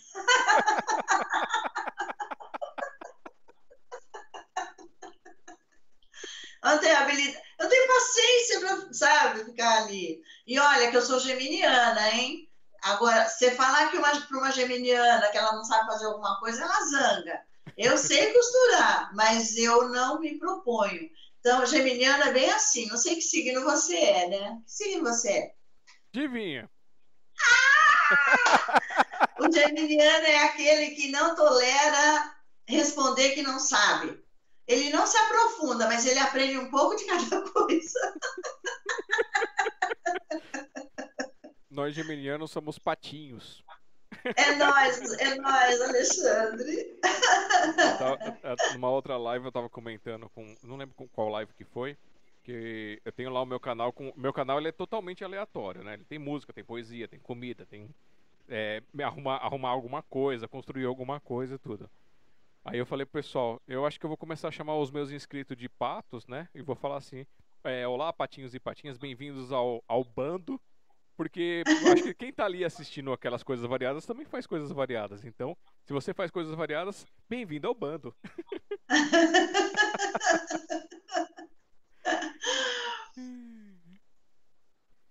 é, não tem nenhuma pergunta agora. Que se vocês quiserem mandar pergunta, gente, manda aí no chat a pergunta que eu leio aqui também, tá? É, agora vamos falar assim. Eu pus enquanto a gente estava com aqueles, aqueles problemas técnicos lá no começo, eu pus aquele seu vídeo de dança que é super curtinho da dança com os palhaços. Que situação que foi aquela? Conta pra gente. Ah, tá. Ah, aquele bem curtinho. É. Eu, não- eu não assisti. O bem curtinho. Aquela lá foi numa casa de repouso é, que tem convênio. Não, é direta com a prefeitura. A prefeitura montou. Essa casa é bem distante. Em geral, o, Alexandre, todas as entidades, todos os lugares que a gente vai são lugares distantes que não têm acesso a nenhum tipo de recreação. Então, é, às vezes a gente se perde, né? E esse lugar é um lugar muito distante e aí tem cadeirante, tem pessoas que têm problemas mentais, tem todo tipo de problema ali junto. Então a gente tem que ter muita habilidade, porque tem casos de agressividade também, não é? Porque não entende, não é a gente. E uma coisa interessante, é, a maioria de idade, é, idosas, né? E idosos também. E eles ficam, o idoso e a idosa fica um pouquinho desmemoriado e quando vai para essas casas de repouso, piora. Por quê? Porque não tem, eles não têm o que fazer, eles não têm uma tarefa, são pessoas que estavam habituadas a trabalhar, a lutar o dia inteiro. Aí chega lá, fica parado. Então, eu acho que a memória piora né, nesse sentido. Só que o que a gente descobriu? Nós gravamos um CD com músicas de carnaval bem antigas, aquelas bem antigas, né? E aí levamos criaturas de Deus. A hora que a gente põe aquelas músicas, eles cantavam a letra inteirinha. Então, isso para a gente foi uma grande descoberta. A gente começou a explorar mais isso. De outras formas também, não só dançando, porque você viu que não, não são todos que dançam. A mulher que eu fui brincar mesmo, ela é cadeirante, né? É, então, olha só que legal. A memória tá fraca, mas quando vem, é a memória recente. Quando vem aquelas músicas, eles cantam a letra inteira. Letras que nem eu não tinha decorado ainda. Então foi aquele foi um encontro maravilhoso. E aquelas palhaças que estão ali são as carameladas que trabalham. Nós trabalhamos em conjunto. Uhum. Né? A gente monta os roteiros em conjunto. É, você falando sobre esse, esse negócio da do pessoal ficar apagado, do pessoal fazer uma atividade, é, isso eu, eu tive, eu acompanhei de perto um pouco isso com a minha avó ela ficava é, é, ela ficava aqui né na casa dela muito tempo. E só que ela ficava como como algumas as vizinhas que eram mais velhas foram falecendo foram mudando tudo ela não tinha muito com quem conversar e acabava ficando só na frente da televisão.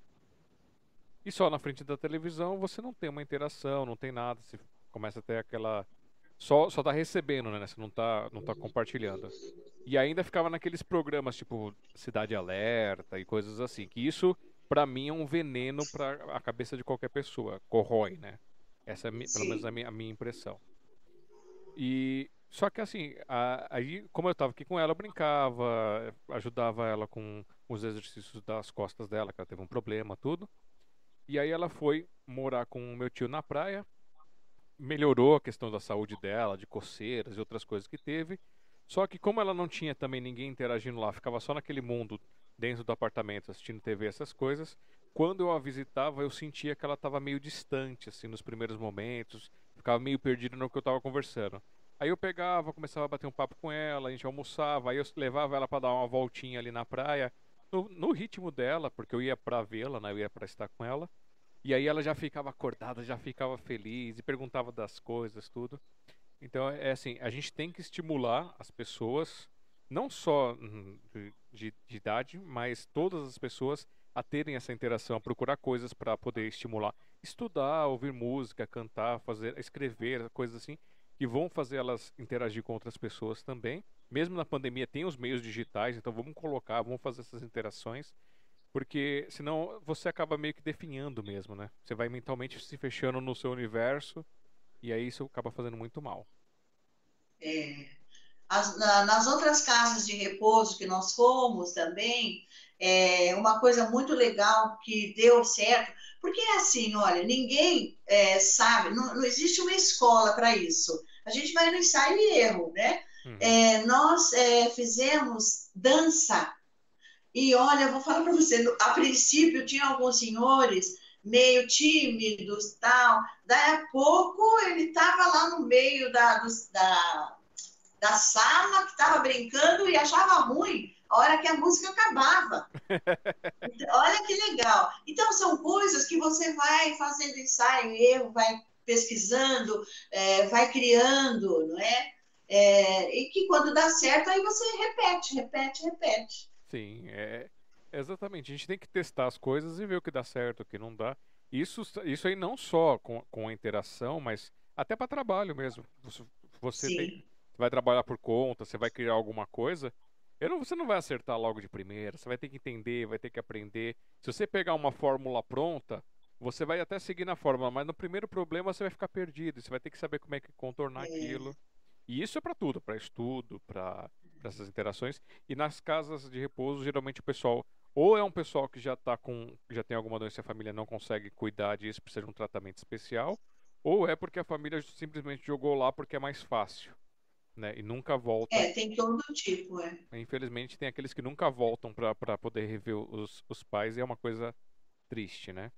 Então, assim, eu admiro quem, quem consegue é, dedicar o seu tempo para poder participar, para fazer alguma interação.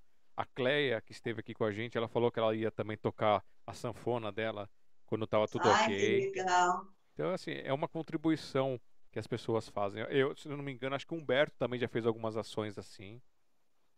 Eu, eu costumo falar que o serviço, o trabalho voluntário, eu faço curso de, de voluntariado ainda, né? Agora não, mas sempre que, que tinha eu ia fazer.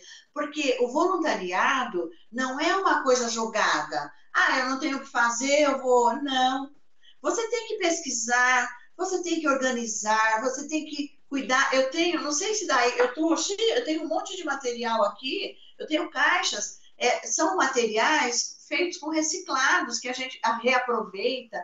Então, não é assim uma coisa jogada. Você tem que pesquisar. Você vai para um hospital, você não vai chegar lá, o doente está lá, você vai falar, tá tudo bem? Oi, tá tudo bem? Oh, meu filho, se ele está no hospital, não pode estar tá tudo bem. Mas você está entendendo? Não é maldade. É que a gente tem que se preparar para isso, porque é normal falar isso, não é? É, não é normal? Não, e, eu fico bravo. de hospital. Eu já fiz isso com o médico. O médico falou assim, tudo bem com você? Eu falei, se estivesse bem, eu não estava aqui com essa cara. É.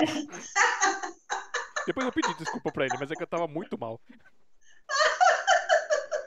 Ah, eu, te, eu tenho uma experiência de hospital que estava é, todo mundo interagindo tal. Aí eu fui, os médicos e as enfermeiras, geralmente os, os atendentes de saúde, eles ficam atrás da gente, discretamente, né? E eu entrei numa sala, tinha um, um jovem, e a minha praia é trabalhar com adolescente. Essa é a minha praia. Eu acho que eles têm energia, sabe? Eles são efervescentes. Eu sou uma pessoa efervescente.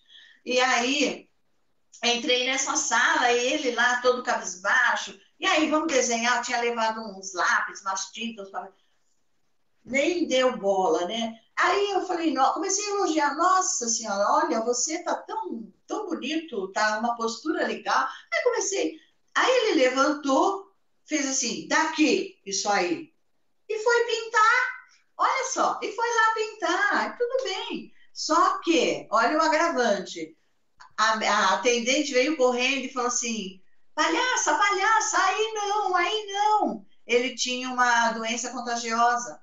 Hum. Mas ninguém tinha me avisado. Então, isso daí é só para ilustrar o que eu estou falando. Tudo que você faz, você tem que aprender, pesquisar é, muito bem, ter muito cuidado para não acabar atrapalhando, não é? Até a si mesmo. Sim, não, não prejudicar o outro, não se prejudicar também. É. é já que a gente está falando então de, de coisas, uma das perguntas que eu tinha aqui é: e essas máscaras aí no fundo, o que são? É o quê? As Máscara? máscaras aí do fundo. Ah, não, aqui é o piruá e a pipoca. Ó, o piruá, dá para ver? Sim. E a pipoca. São, são ajudantes, são nossos ajudantes. A pipoca, ela fala sobre a importância da água, de economizar água, geralmente. E o piruá, o piruá fala sobre reciclagem, sobre reutilizar, sabe? Reciclar, reutilizar. É, então, os dois, eles dão esse tipo de aula para a gente. E, e, tem o cavalinho lá atrás também, é um cavalinho de garrafa PET, e ele, ele também ajuda o piruá e a pipoca a difundir esses conteúdos com a criançada, porque são crianças, aí no caso, são EMEI, são crianças bem pequeninas, ficam sentadinhas no chão, né? Elas não, a gente não deixa levantar para não tumultuar, cair, machucar. Então, o, o, o meu cavalinho alazão, ele vai lá com as crianças e o piruá e a pipoca também, eles vão até as crianças. Hum, então esse, esse, é um, esse é o trabalho com as crianças que você realiza. Isso. Certo. Eu acho que você não chegou a citar esse trabalho. Agora que você está citando pela primeira vez essa parte do trabalho com mais profundidade. É, então você tem um projeto com crianças de, de, de, de, conscientização e educação ambiental, é isso, pelo que eu entendi? É. é conscientização é, com reutilizar, reciclar e reduzir, que é a, o meio ambiente, né? Uhum. A água entra nessa também. E o outro trabalho que a gente tem, o nosso carro-chefe é recuperar cantigas antigas. Então, eu tenho muitos CDs de músicas antigas que a gente acaba regravando, põe no pendrive, né? Agora tem é, metodologias mais modernas. E, e as brincadeiras. Agora, vou falar para você, a, a criançada enlouquece quando você começa com essas musiquinhas, com toda a dramatização e com a, essas brincadeiras, o bilboquê, pular corda, jogar peteca, sabe, coisas que eles não. Pular manamula com os maiores, brincadeira de saco, porque tem diversas idades, né? Uhum. É, tiro ao alvo, olha, coisas assim simples que a gente faz com reciclado, porque a gente não tem gente não tem ajuda de custo. Uhum. Né? Fazemos com reciclados e, e eles ficam alucinados com isso. Aquelas músicas antigas que a gente pensa que todo mundo não conhece, musiquinhas infantis que a gente vai fazendo com eles. No começo eles ficam meio tímidos, mas aí vão tomando conta é, da festa, né? Fica uma festa, sabe? Agora tem, tem um caso também muito interessante que tinha uma menina uma vez no fundo e ela ficava emborrada no canto lá e olhava feio, né? E eu, a hora que deu um intervalinho, eu perguntei para a professora, falei, traga ela para conversar, ela tem medo, porque tem criança que tem medo, e aí eu acho que tem que ficar, tem que respeitar, tem medo de palhaço, né? E aí a menina, é, a professora perguntou para ela o porquê. Aí ela disse assim: a minha mãe falou que palhaço não presta. Ui. Então, veja, ela já veio de casa, ela sabia que ia ter palhaçaria, que a professora avisou, a diretora. Então, a mãe já deu, fez, deu essa definição. E sabe o que é, Alexandre? Quando tem coisas erradas, tem essas passeatas, eu já fiz muitas publicações, já me indispus com muita gente por conta disso. Eles acham, eles colocam o nariz de palhaço. Eu falo, palhaço é coisa séria né? Quando faz coisa errada, não é palhaço. Então fica essa cultura erra, errônea e acaba passando para algumas das crianças, né, que acabam ficando com medo. Sim, é, mas será que a visão da mãe era isso? Ou será que ela tinha medo que a, que a criança desse bola para palhaço e alguém na rua fizesse isso e levasse a criança embora? Porque também tem as lendas urbanas de palhaços que vão, roubam crianças. Será que não é isso um, é um preconceito da mãe por causa de uma situação dessa, com medo da filha dar bola para estranho, alguma coisa assim? Não, é, não há, não resta dúvida que é uma outra, ah, essa é uma outra hipótese, sim. É, se bem que na simplicidade daquela escola, eu acredito que era, seria a primeira mesmo. Ah, tá. Bom, gente... Que palhaço, ah, aquele político é um palhaço. Não é? Uhum. Não tem esse jargão? Tem. Então. Vai, vai, vai se juntar algumas algumas palavras, né? Vai, vai, vai se juntar com seus palhaços lá. Isso. Ah, são uns palhaços esses daí, né? É. Então ficou, ficou pejorativa a palavra palhaço. Né? Com certeza. É. Ah, eu queria contar uma experiência que eu tive. Sim, conta, conta, conta pra gente. Posso? Pode. É, foi uma experiência maravilhosa. É, nós fomos convidados para participar na Universidade Federal do ABC. É, e nós, é, cada, cada, escritor montou a sua mesinha lá e colocamos os nossos livros, os banners, né? E teve uma hora que eu vi o, no palco, tinha um palco, eu vi que o microfone estava vazio. E eu, como eu, eu sou de palco, geminiana de palco, né, Jaza?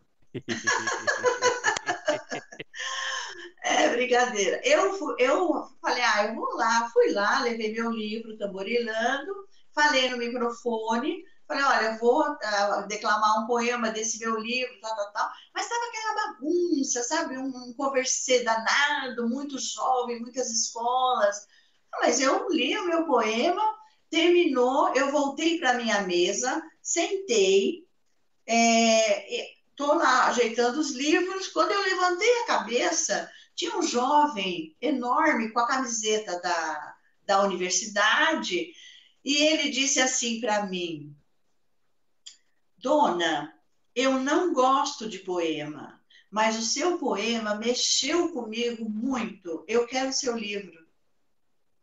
Olha. Pra, foi uma foi para mim, o reitor estava perto, os meus amigos presenciaram, o reitor estava perto da minha mesa. Ele disse assim, Glafira, você acabou de vender mil livros, né? E é, a emoção que eu senti foi a emoção é, melhor do que se eu tivesse vendido 100. Porque você acha um, uma coisa que você escreve, mexer com a outra pessoa dessa forma, né? É, então foi uma experiência linda. É, é muito gostoso quando a, a, a arte toca as pessoas, quando a arte ela se multiplica, quando a arte vira outra arte, assim.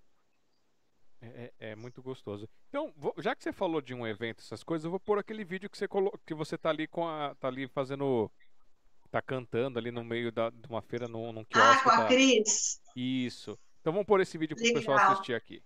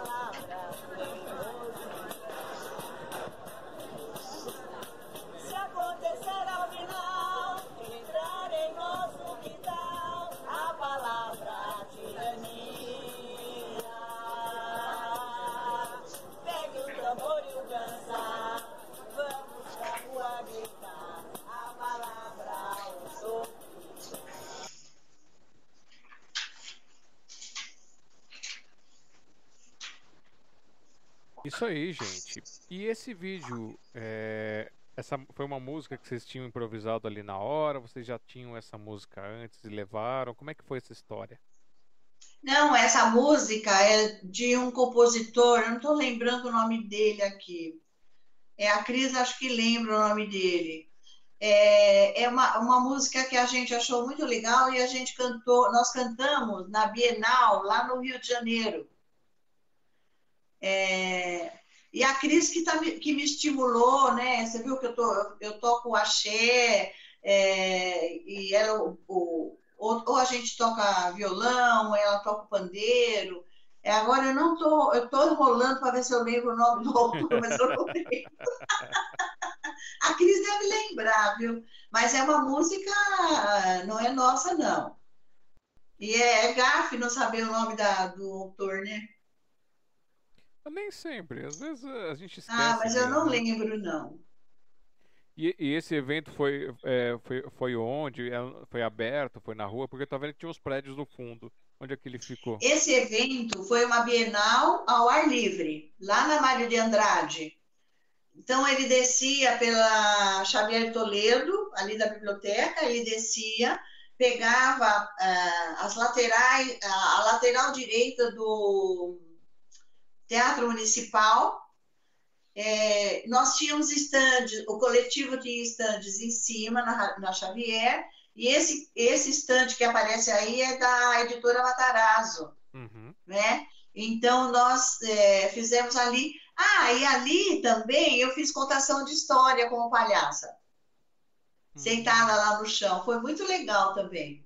E aí a gente resolveu cantar. Eu não sei se aparece, tem, é, tem pessoas que cantam junto depois mas não sei se apareceu no vídeo, não. Foi muito legal. E essa música, ela mexe mesmo, né? Porque ela mexe com a gente, com, principalmente com as pessoas alienadas, né? Sim. E até a Cris ela tinha citado do varal dela, a gente colocou algumas fotos aqui, e ali no fundo, na parte de cima, tinha um varalzinho também dela, né? No, no, no stand isso, da. Isso, isso. E esse, agora, na, há duas semanas atrás, o coletivo fez o varal de poema nas bibliotecas, algumas bibliotecas da Zona Oeste, Zona Leste. Eu participei de uma, né? Que até eu postei, um rapaz veio para mim na, na cobertura, um guardador de carro. Ele estava guardando meu carro lá, né? E ele veio, viu o varal. A gente, sabe aquele varal que a gente pendura meia? Eu tenho aquele varal, né? É, e aí ele veio lá e pediu, eu quero um poema de amor. Aí eu falei, bom, você está falando com a pessoa certa. Meus poemas, tenho muitos poemas de amor. E aí ele levou, ficou feliz da vida, perguntou se podia ler. Eu falei, se quiser ler, pode ler. Ah, eu tenho uma experiência com relação a, a isso, que foi na, no Brooklyn Festa, Fest, Brooklyn Fest, lá no Brooklyn é, nós participamos de uma feira lá, também é na rua, né? Tinha alimentos, é uma feira artística. E aí, com o varal, veio uma moça, pegou, ela estava, ela, o marido e os filhos. Ela pegou um poema, escolheu, leu um poema, olhou e falou assim: Você fez para mim esse poema, né? Falei, nossa! Aí ela falou: esse, é, esse poema sou eu. E aí depois ela pediu, pegou meus contatos e ela começou a, escrever, a me falar, a escrever, que ela é, contando dos progressos que ela teve. E aí ela, ela me mandou um poema, ela fez um poema e me mandou. E, e aí eu, eu fiz uma surpresa para ela. Quando nós fomos a Paquetá, na, também numa apresentação cultural, eu gravei declamando o poema dela e mandei para ela o vídeo. E essa foi uma, é, uma, experiência maravilhosa. E ela conta, assim, intimidades mesmo de mudança, que eu falei, nossa, é muita responsabilidade um poema fazer tudo isso, né? Sim. É, é uma experiência, né, diferente, assim, como é que você uma palavra que você diz pode trazer uma visão diferente, né, uma interpretação. A Isis San colocou aqui, ó, Jonathan Silva. Será que é esse o, o autor? É, é, é. O autor. Ah, tá aqui. Ela colocou depois. Compositor Jonathan Silva. Obrigado, Isis. É. O... A Isis nada, viu? Eu até eu, eu, eu queria é, que você convidasse ela para uma entrevista. Eu indico a Isis Santana. Maravilha. Então, Isis, pegue meu contato. Santana. Isis San- Santana, pega meu contato aí com a, com a Glafira. Ou daqui a pouco eu vou mostrar o nosso número, você pega o contato e a gente conversa. E a gente faz um agendamento aí para poder te trazer aqui para contar suas artes, as suas pluralidades também. O Marcelo Kassab escreveu aqui: Talentosa Glafira. Ô, Marcelo. Marcelo é da academia também, grande escritor. E o Alan Tássio mandou para você: 10 com excelência. Amo poemas de amor. Ai, que lindo. E vamos celebrar a segunda hora de live. Chegamos na segunda hora de live. E agora a gente vai começar a caminhar para os finalmente aqui, para poder contar mais alguma coisa. E aí, vocês tiverem pergunta, mandem as perguntas. Daqui a pouco a gente faz aquele nosso momentinho comercial. E aí a gente vem para a despedida. É... Glafira, eu marquei aqui mais algumas coisas, alguns tópicos, né, para você comentar da sua biografia. É, a experiência de Cuba. Conta pra gente como é que foi essa experiência, o que foi essa história. Riquíssima, riquíssima. É, lá você sabe que se há governo eu sou contra, né? É, eu fui para Cuba num congresso de pedagogia. Fomos em três professoras. E quando nós chegamos lá, que fomos ao congresso, é, parecia assim, tipo Ibirapuera, né? É, a concha e bastante verde. E fomos assistir os projetos. Várias partes do mundo levaram projetos que estavam executando em, em educação nos seus países. Qual não foi a nossa surpresa quando nós vimos, detectamos que esses projetos eles já tinham passado por nossas escolas há algum tempo. Então, foi uma coisa assim, nossa, nós estamos na frente, mas não eram projetos é, da, de Cuba, eram projetos de outros países que estavam sendo apresentados, né? Então, essa foi uma surpresa grata que nós tivemos.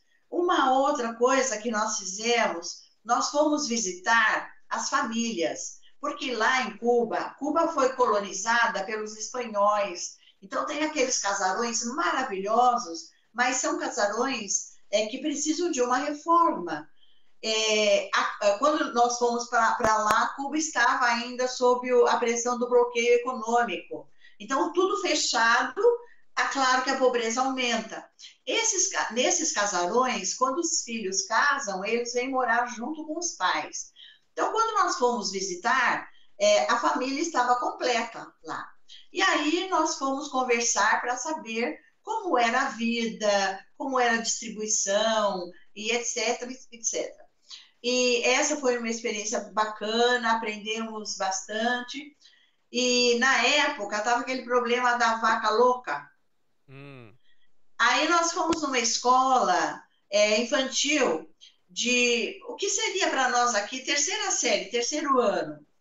Qual não foi a surpresa? Ficamos assim espantados de ver que aqueles alunos, eles, quando souberam que nós éramos brasileiras, primeiro foi aquela festa, porque os cubanos amam os brasileiros.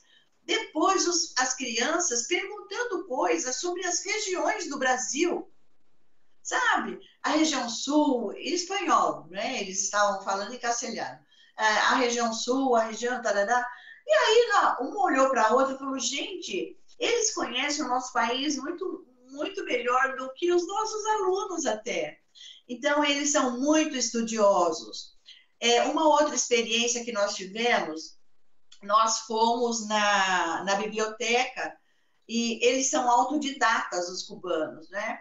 E na biblioteca, é, eu perguntei para um rapaz, é, que livro que você me indica para eu aprender um pouco mais de Cuba? E aí ele falou, o livro me indicou. Eu falei, você, é, o que, que você faz? Eu sou jardineiro. Ah, é? O que você está procurando aqui? Eu estou aprendendo indiano. Eu já sei o inglês, já sei é, o francês e agora eu estou aprendendo indiano. Eles são autodidatas. Né? Então você não, na época, não via nenhuma criança na rua, todas as crianças estavam na escola, e quando você via uma pessoa mais simplória, que seria para a gente assim, um miserável, hum. né? É, ele estava, você, você olhava, ele estava lendo, com um livro na mão, lendo. Né? As camareiras do, do, do hotel eram arquitetas, advogadas, o, o pesqueiro, ele era engenheiro, então todos eles é, com uma escolaridade completa, não é? E muito, muito, muito elegantes no trato. É, fomos visitar uma universidade agrícola também, e os alunos de uma delicadeza, uma finesse e uma sabedoria muito grande. Né? Então, é, nós é, tivemos assim aulas lá em Cuba, né? E nós ficamos num, num, hotel em Havana que várias pessoas de várias partes do mundo se é, ficavam ali nesse hotel para tratamento da aquela doença que é vitiligo, hum. vitiligo, né? Porque Cuba é, é uma é uma das ciências mais adiantadas com relação a essa doença. E e eles, é, entre eles ali, os cubanos, é, havia uma troca de roupas. Então, as japonesas trocavam os kimonos, nós viemos só com um tênis e um agasalho, acabamos deixando toda a roupa lá, sabe? Então, foi uma experiência. Fomos ao salão para dançar, claro, não podia faltar. E quando nós chegamos lá, claro, eu vou lá para a pista dançar, né? Nem me importo. Aí vem um rapaz e nós fomos com um professor que era o nosso Cicerone. E ele, não, não, não faça isso. Mas por quê? Não, para o homem cubano, isso é, um, é como se fosse uma desonra. Ele não pode deixar a mulher dançar sozinha, ele tem que ir lá dançar com ela. E aí o rapaz, é muito legal, e o rapaz acabou dançando comigo a noite inteira. Então foi muito, muito tem muito, muitas casas de música, só mulheres, banda só mulheres, frequentadoras só mulheres. E uma coisa interessante é Cuba, é, 80% são negros, mas não são os negros com essa fisionomia que nós temos aqui. São os negros com a fisionomia de espanhol. Então o nariz é mais afinado, é, sabe? O tipo de rosto é outro. Hum. Interessante, né? Bem, bem interessante, olha só. Hum, um, um pontinho que eu peguei aqui para vocês com bastante história. Olha só que legal. ah, só pegando um comentário aqui, a Maria Cristina, acho que ela ficou aqui com a gente mais um pouquinho. E ela colocou aqui, ó, Glafira, a eterna romântica. eu sou mesmo. É, então vamos lá. Mas o, o outro tópico que eu peguei aqui que eu achei interessante, você colocou aqui é, cursou teologia para leigos. Hum. É assim, olha, existem as, as, as faculdades de teologia, certo? Hum. Eu não fiz faculdade de teologia. Eu fiz oito anos de teologia, é, mas eram módulos com ateus, é, com todos os segmentos religiosos e filosofias religiosas, né? E eu, eu sempre tive muita curiosidade é, com a Bíblia e de saber. Minha mãe tinha também muita fé, tem muita fé, e ela falava, e tinha coisas que eu concordava, outras eu achava piegas, achava que era conto de fada, e aí eu fui fazer por conta disso. E eu me encantei com a, com a Bíblia, com a palavra da Bíblia, mas não aquela Bíblia que serve de pretexto.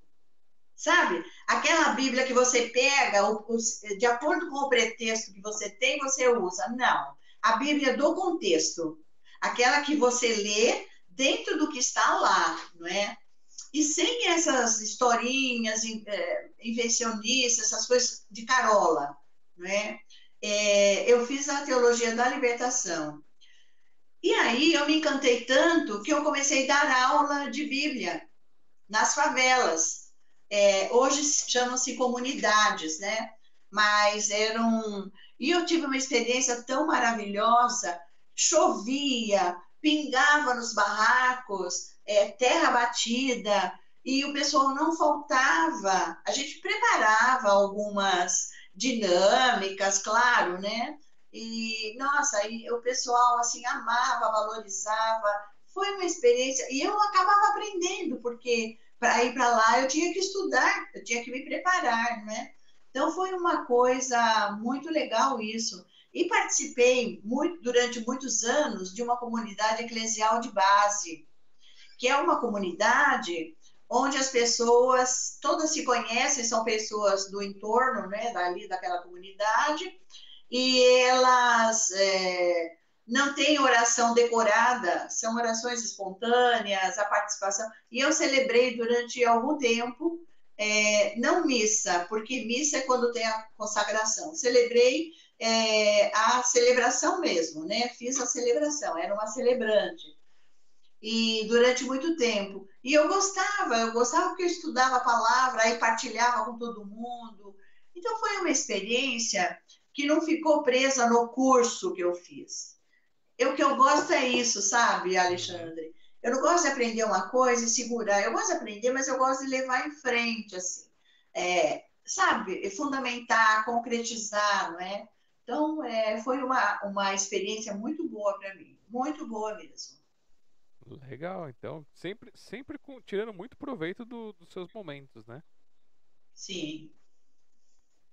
E a, a, o outro ponto que eu puxei aqui é só para ver se eu não entendi errado ou se já foi dito. É, não sei se isso aqui tem alguma coisa a ver com o outro projeto que você estava falando. Você colocou aqui ONGs, né? As organizações não governamentais que você, ah. você fez o trabalho com os educandos para o ingresso nas universidades. Você já falou sobre isso ou não? Isso, isso é uma outra coisa, não. um outro ponto. Então, não, ainda não falei. Não. É, eu trabalhei com a ONG Ação Educativa. É, aliás, essa ONG é que é, ela nos orientava, ela nos subsidiava para fazer as oficinas é, de orientação profissional na escola. Só para contextualizar, essas oficinas eram feitas com alunos dos terceiros ensino médio e elas eram feitas no contra no contra horário. Então, por exemplo, eles estudavam de manhã, a gente fazia as oficinas à tarde, estudava à tarde, fazia as oficinas de manhã. Nós não ganhamos nada pelo não tinha remuneração, era um trabalho voluntário.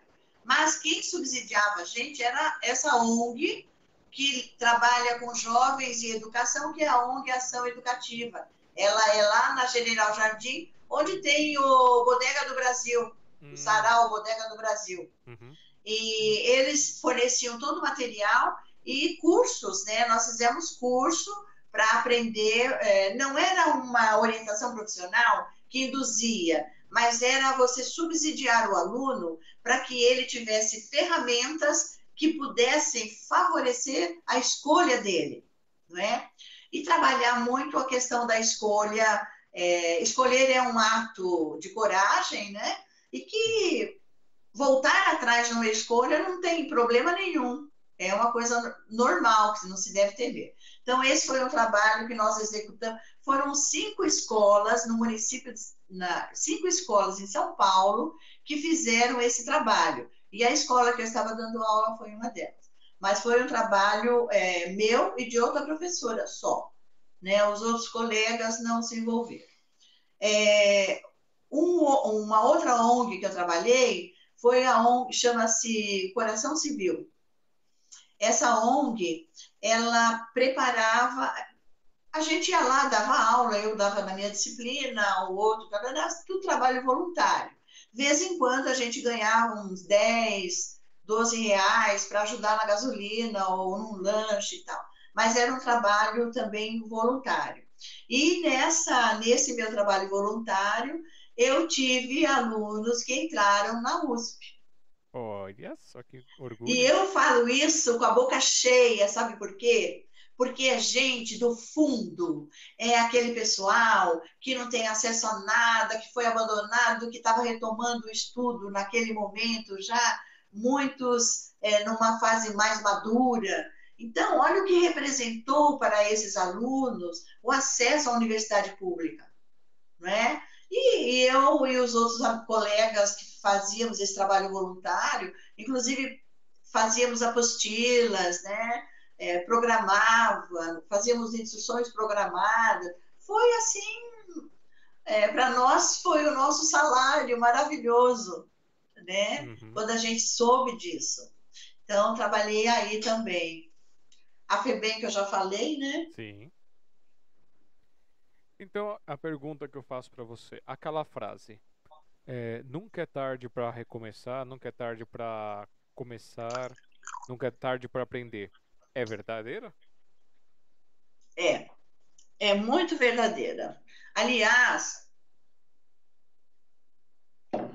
eu acredito que a pessoa que pensa que já sabe tudo, essa pode se cremar. pode ir para a cremação. Está morta, né? Porque a, a, nós estamos em constante ebulição. Sempre, ó, eu estou aqui hoje com vocês, eu, muita coisa que você falou, eu aprendi também, sabe? É, para eu participar com você, eu, eu também retomei alguns poemas, eu aprendi também, eu vi algumas coisas, nossa, esse poema aqui, papapá. Então, a gente está sempre aprendendo. Quando a gente se relaciona, em qualquer forma, no elevador, com os porteiros, com, ai, eu, com o jardineiro, eu preciso contar essa do jardineiro, você aprende, eu vou contar. Ontem eu, é, eu vi o jardim muito bonito e vi o jardineiro lá, aí fui lá, falei, como é o nome do senhor? Boa tarde, tarará nossa, o jardim está tão bonito, tal. E aí ele falou, meu nome é fulano, tal, tal, tal. Eu falei, olha, que bom, né? E aí ele disse assim para mim, olha só, a senhora por acaso gosta de escrever? Eu falei, gosto. Ele falou, é, porque a senhora fala bastante, né? Tô achando... Eu falei, que legal. Aí ele disse para mim, ah, eu tenho um lugar assim, assim, enfim, para diminuir.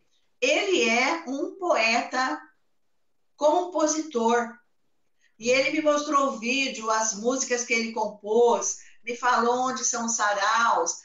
Aí, aquilo eu falei, gente, que maravilha. Você vê, a gente aprende toda hora, você está ligado ali, você aprende. Não é? Aprende com as crianças, aprende com todos. Então, eu acho que sempre é tempo para se aprender, sim. Basta, eu até separei um poema aqui, é, basta a gente estar atento sabe? Uhum. É, não ficar fechado. Aquela pessoa cabisbaixa, fechada, que parece que a vida acabou, essa pessoa não, não vai aprender. Aliás, ela não vai perceber que ela está aprendendo, porque aprender ela não vai. É, e não ter, não ligar porque os outros vão dizer, porque vai ter muita gente contra você, e não ter vergonha de não sei, não, vou aprender, não, não ter vergonha, tipo, vou começar agora a estudar. Ah, para que que você vai estudar? Porque eu quero. Não tem, não tem que dizer pra quê. Eu quero estudar. Eu, eu, estu, eu estudei um pouco de russo, eu não vou pra Rússia, mas porque eu, eu queria saber como é que era o idioma. Então, assim, e aí? O, conhecimento, né, é a única coisa que não nos roubam. Pois é. Né? Ninguém pode tirar da gente essa, essa parte do conhecimento. E eu tenho aquele outro vídeo seu, o último vídeo que você mandou, que você está segurando a mão de uma, de uma santa, assim. É, é, uma, é eu vou, vou tocar ele aqui pra gente. Uma santa não, de uma imagem, desculpa. Eu, eu truquei, truquei as bolas, gente. Truquei as bolas.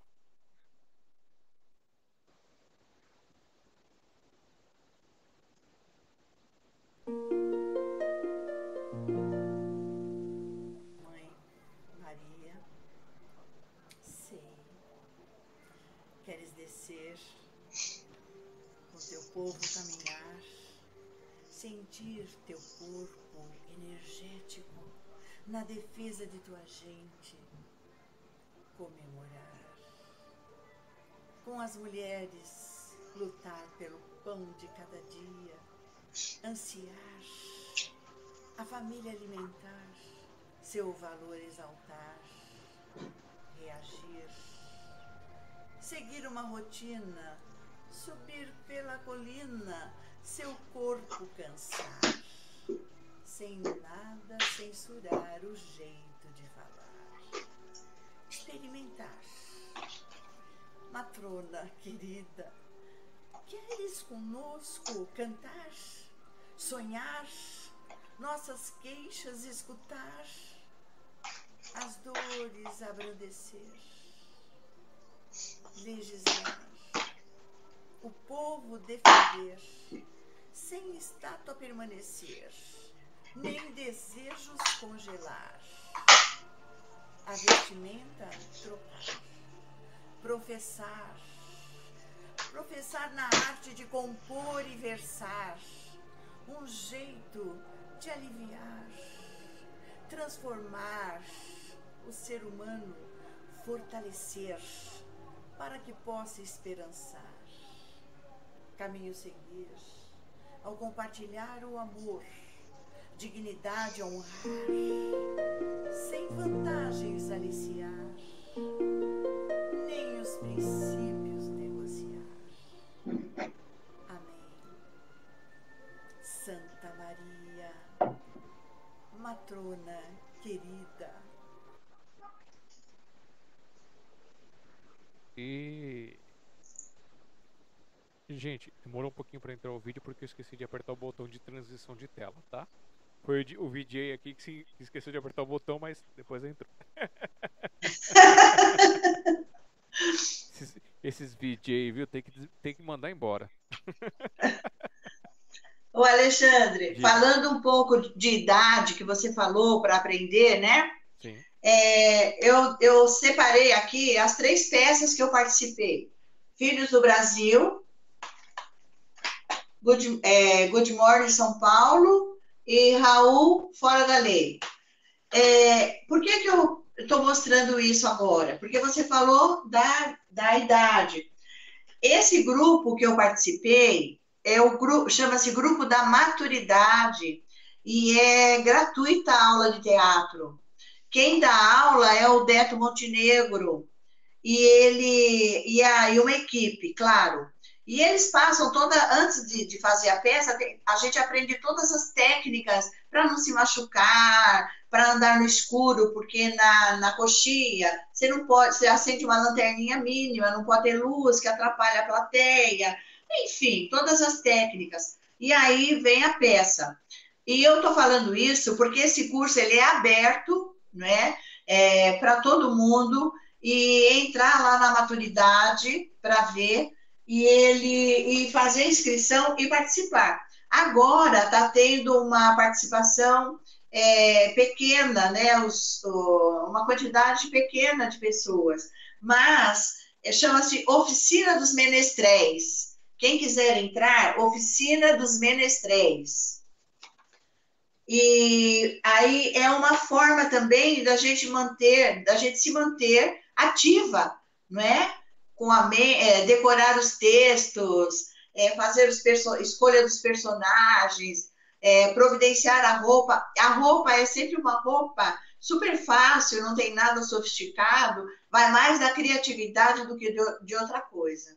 Então fica o convite aí, Oficina dos Menestréis, é, e tem, eles têm também nessas oficinas para jovens, só que aí tem outros nomes. Uhum. Para cadeirantes, síndrome de Down, é, não é? Eu até colaboro juntando tampinhas. Mas quem quiser, entra lá na oficina de Menestréis e faça sua inscrição.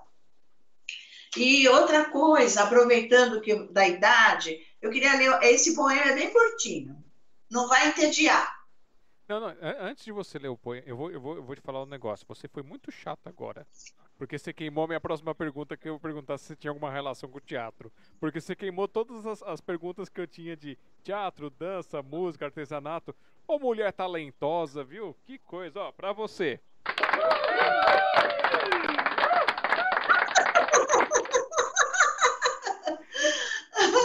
Então eu vou te pedir o seguinte, eu preciso ir, ir ali e voltar já. Então você lê esse poema curtinho e aí você pode ler mais alguma coisa, falar mais alguma coisa que eu já volto. Tá bom? Tá bom, Você vai ficar sozinha na tela. tá.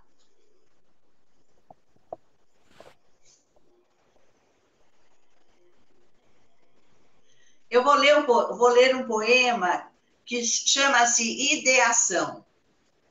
A idade não nos torna velhos, os preconceitos tornam as pessoas velhas. Ser idoso é ter história, é uma honra. Ser velho é decadência em qualquer idade. É ausência de respeito, de sonhos, de entusiasmo pela vida.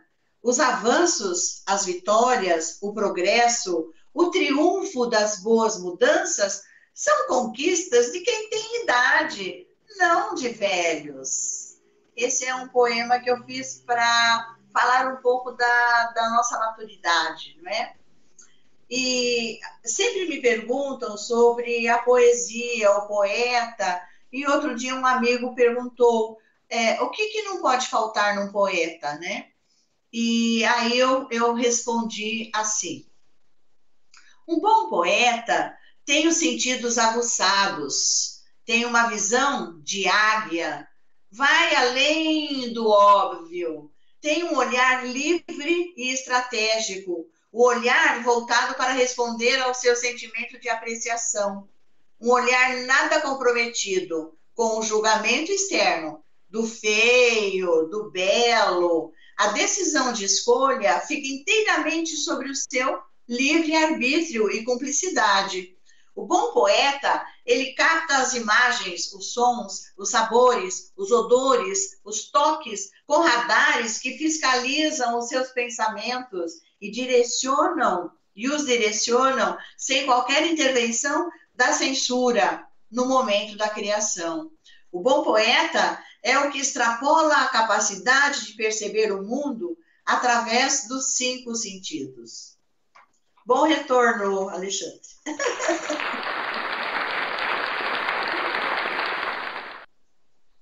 Ai, ai. Agora deu. Gente, vocês não bebem água e não tem nenhuma restrição é, médica para não beber muita água. Eu não sabia que tinha negócio tinha- que algumas pessoas tinham restrição para não beber tanta água. Então, hidratem-se, bebam bastante água, é, cortem os, os- os refrigerantes, as coisas, muito açúcar, diminuam, porque isso vai fazer muito bem para a saúde de vocês, não importa em que ponto da vida vocês estejam. É, então vamos, vamos fazer aquele, aquele momentinho comercial. Vou lá, depois a gente volta e aí. Deixa eu ver se, deixa eu ver se eu tenho mais algum tema aqui. Não, ainda tem mais é, dois teminhas aqui pra, da- de perguntas minhas. E se você tiver mais coisa para falar, você vai poder falar. Senão a gente faz o direcionamento pro final. Então, vamos pro nosso momento comercial. tá bom? Isso aí, gente. Olha só. Vocês estão acompanhando aqui o Sinopse, esse programa que depois de quase um ano e meio foi batizado para vocês, que é justamente isso, é a sinopse de uma vida, a sinopse de uma história. E lembre-se, o tempo que nós estamos aqui é só uma fagulha, só um pedacinho da história da pessoa. E imagina só, não se resume uma vida em três horas. E é o que a gente está aqui, quase três horas de live com vocês. Muito obrigado a todos que estão aqui assistindo desde o começo, os que chegaram depois. Depois, se você chegou depois, vem lá, vai lá, barrinha lá pro, pro começo, quando acabar a live, ou assistir depois. Se você tá chegando agora, já depois da, da gravação, obrigado, bom dia, boa tarde, boa noite, onde você estiver. Ficamos muito agradecidos por participar do nosso programa. É, a Sociedade Mundial dos Poetas é um projeto que foi idealizado lá em dois, no comecinho de 2009 para juntar os poetas, e a- inicialmente eram os poetas do mundo, do mundo analógico, né, do nosso mundo aqui normal, para jogar no mundo digital e do digital para o mundo analógico. Só que com o tempo a gente foi vendo que a poesia estava em todos os lugares, né? Na arte, na música, na dança, até nos trabalhos, quando é uma coisa feita com amor, com muito carinho, a poesia está ali. Então, é a Sociedade Mundial dos Poetas, que é esse espaço para vocês. Da Sociedade Mundial dos Poetas nasceu o braço cultural, que é o Café com Poesia, que quando está tudo normal, é um encontro mensal a gente faz atualmente na Biblioteca Hans Christian Andersen. Beijo para Elisângela e para todos os, os colaboradores da biblioteca. E, e esse encontro lá começa meio-dia, vai até às quatro horas. Aí tem a mesinha do café, onde todo mundo traz uma coisinha e participa. Se não puder trazer nada também, todo mundo ali é livre para participar, para assistir, para declamar. É tudo legal. É, eu faço o registro visual em questão de vídeo, a Eva faz o registro fotográfico e também faz o cafezinho para vocês. E isso é feito com amor e com loucura. A gente não tem uma verba é, pública ou uma verba privada para isso. A gente vai lá, simplesmente vai fazendo e com isso a gente tem as necessidades, às vezes, de um equipamento, de um. É, do, todas as coisas que a gente vai elaborando, tem, tudo tem custo, né? Nada é de graça. Infelizmente, se algumas coisas para a cultura, é, a gente não tem um subsídio assim. E para ajudar, a gente criou lá a caixinha no café, porque foi um pedido de vocês, onde o pessoal colocava qualquer valor. Teve, tinha uns livros lá para qualquer valor também. Ah, aí eu tentei algumas coisas. Tentei o folhetim, tentei o livreto, tentei, tentei coisas diferentes. E até que nasceu o nosso livreto. Essa aqui é a sétima edição, que é o Corações Poéticos, onde foi criado e idealizado para que pessoas que tenham o seu material na gaveta, né, que estejam lá engavetado, é, possam trazer para o mundo. Então, sejam versos, sejam poemas, sejam contos, sejam composições, tenham o privilégio, tenham o gosto de publicar aqui nessas páginas o seu trabalho. E aí, você fazendo isso, você contribui com café. É, a gente ganha um pouquinho cada coisa, cada livro, onde eu vou juntando tudo para quando tem alguma necessidade a gente adquire. Vocês estão vendo aqui o monstrinho se mexer? Vocês que estão vendo aqui pelo, pelo YouTube? Esse, esse monstrinho se mexendo debaixo do cobertor aqui é a gata. Ela viu meu braço aqui e tá atacando. Então, não liguem. e a participação no livreto se faz assim: você manda a sua foto, o nome que você usa artístico ou o nome normal, uma mini biografia de duas, três linhas a gente gera um linkzinho com a sua biografia digital, então você pode mandar a sua biografia mais completa para a gente colocar no formato digital para ajudar a divulgar, para ficar no nosso mural enquanto houver site. E aí, o teu texto, que dá de 32 a 34 linhas, é, a gente, se você usa o Word, né, ou o Google Docs, alguma coisa assim, é o formato 14 por 21, tá, o espaço. Geralmente a gente usa é, fonte 12 para poder ficar acessível às pessoas, a leitura ficar gostosa. E algum outro trabalho a gente diminui um pouquinho a fonte, que nem quando tem alguma necessidade. Mas aí você manda seu material no nosso WhatsApp, 5511 3929 4297, ou você pode mandar no contato arroba cafécompoesia.com.br, assunto coletâneo. É, as demais páginas, quando você participa com mais de uma página, elas não têm a biografia, né? Só tem o um nomezinho, e aí você pode colocar o teu material que ele vai ter de 34 a 36 linhas, é um pouco maiorzinho. Para participar, o valor é de 15 reais por página participada, mais o valor do frete, que é 9 reais para qualquer, qualquer canto do Brasil. Então, se você participar com uma página, é 15 mais 9. Duas páginas, 30 mais 9. Três páginas, 45 mais 9. E a gente envia pelos correios para você em qualquer canto do Brasil que você esteja. Para fora, infelizmente, fica proibitivo essa disponibilidade. É, se você quiser conhecer o nosso sarau, o nosso trabalho, o nosso projeto do Café com Poesia, esse encontro, tem vários artistas lá registrados, tem as suas playlists separadas, tem o pessoal em grupo. Vocês podem ir lá e conferir no youtube.com/barra Café com Poesia.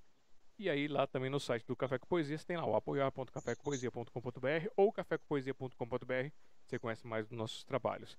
Peço para vocês entrem lá, inscrevam-se, incentive outras pessoas a se inscrever para que a gente chegue nos mil inscritos e possa tentar é, ter algum, alguma ajuda do Google ou começar a liberar a parte de publicidade, essas coisas.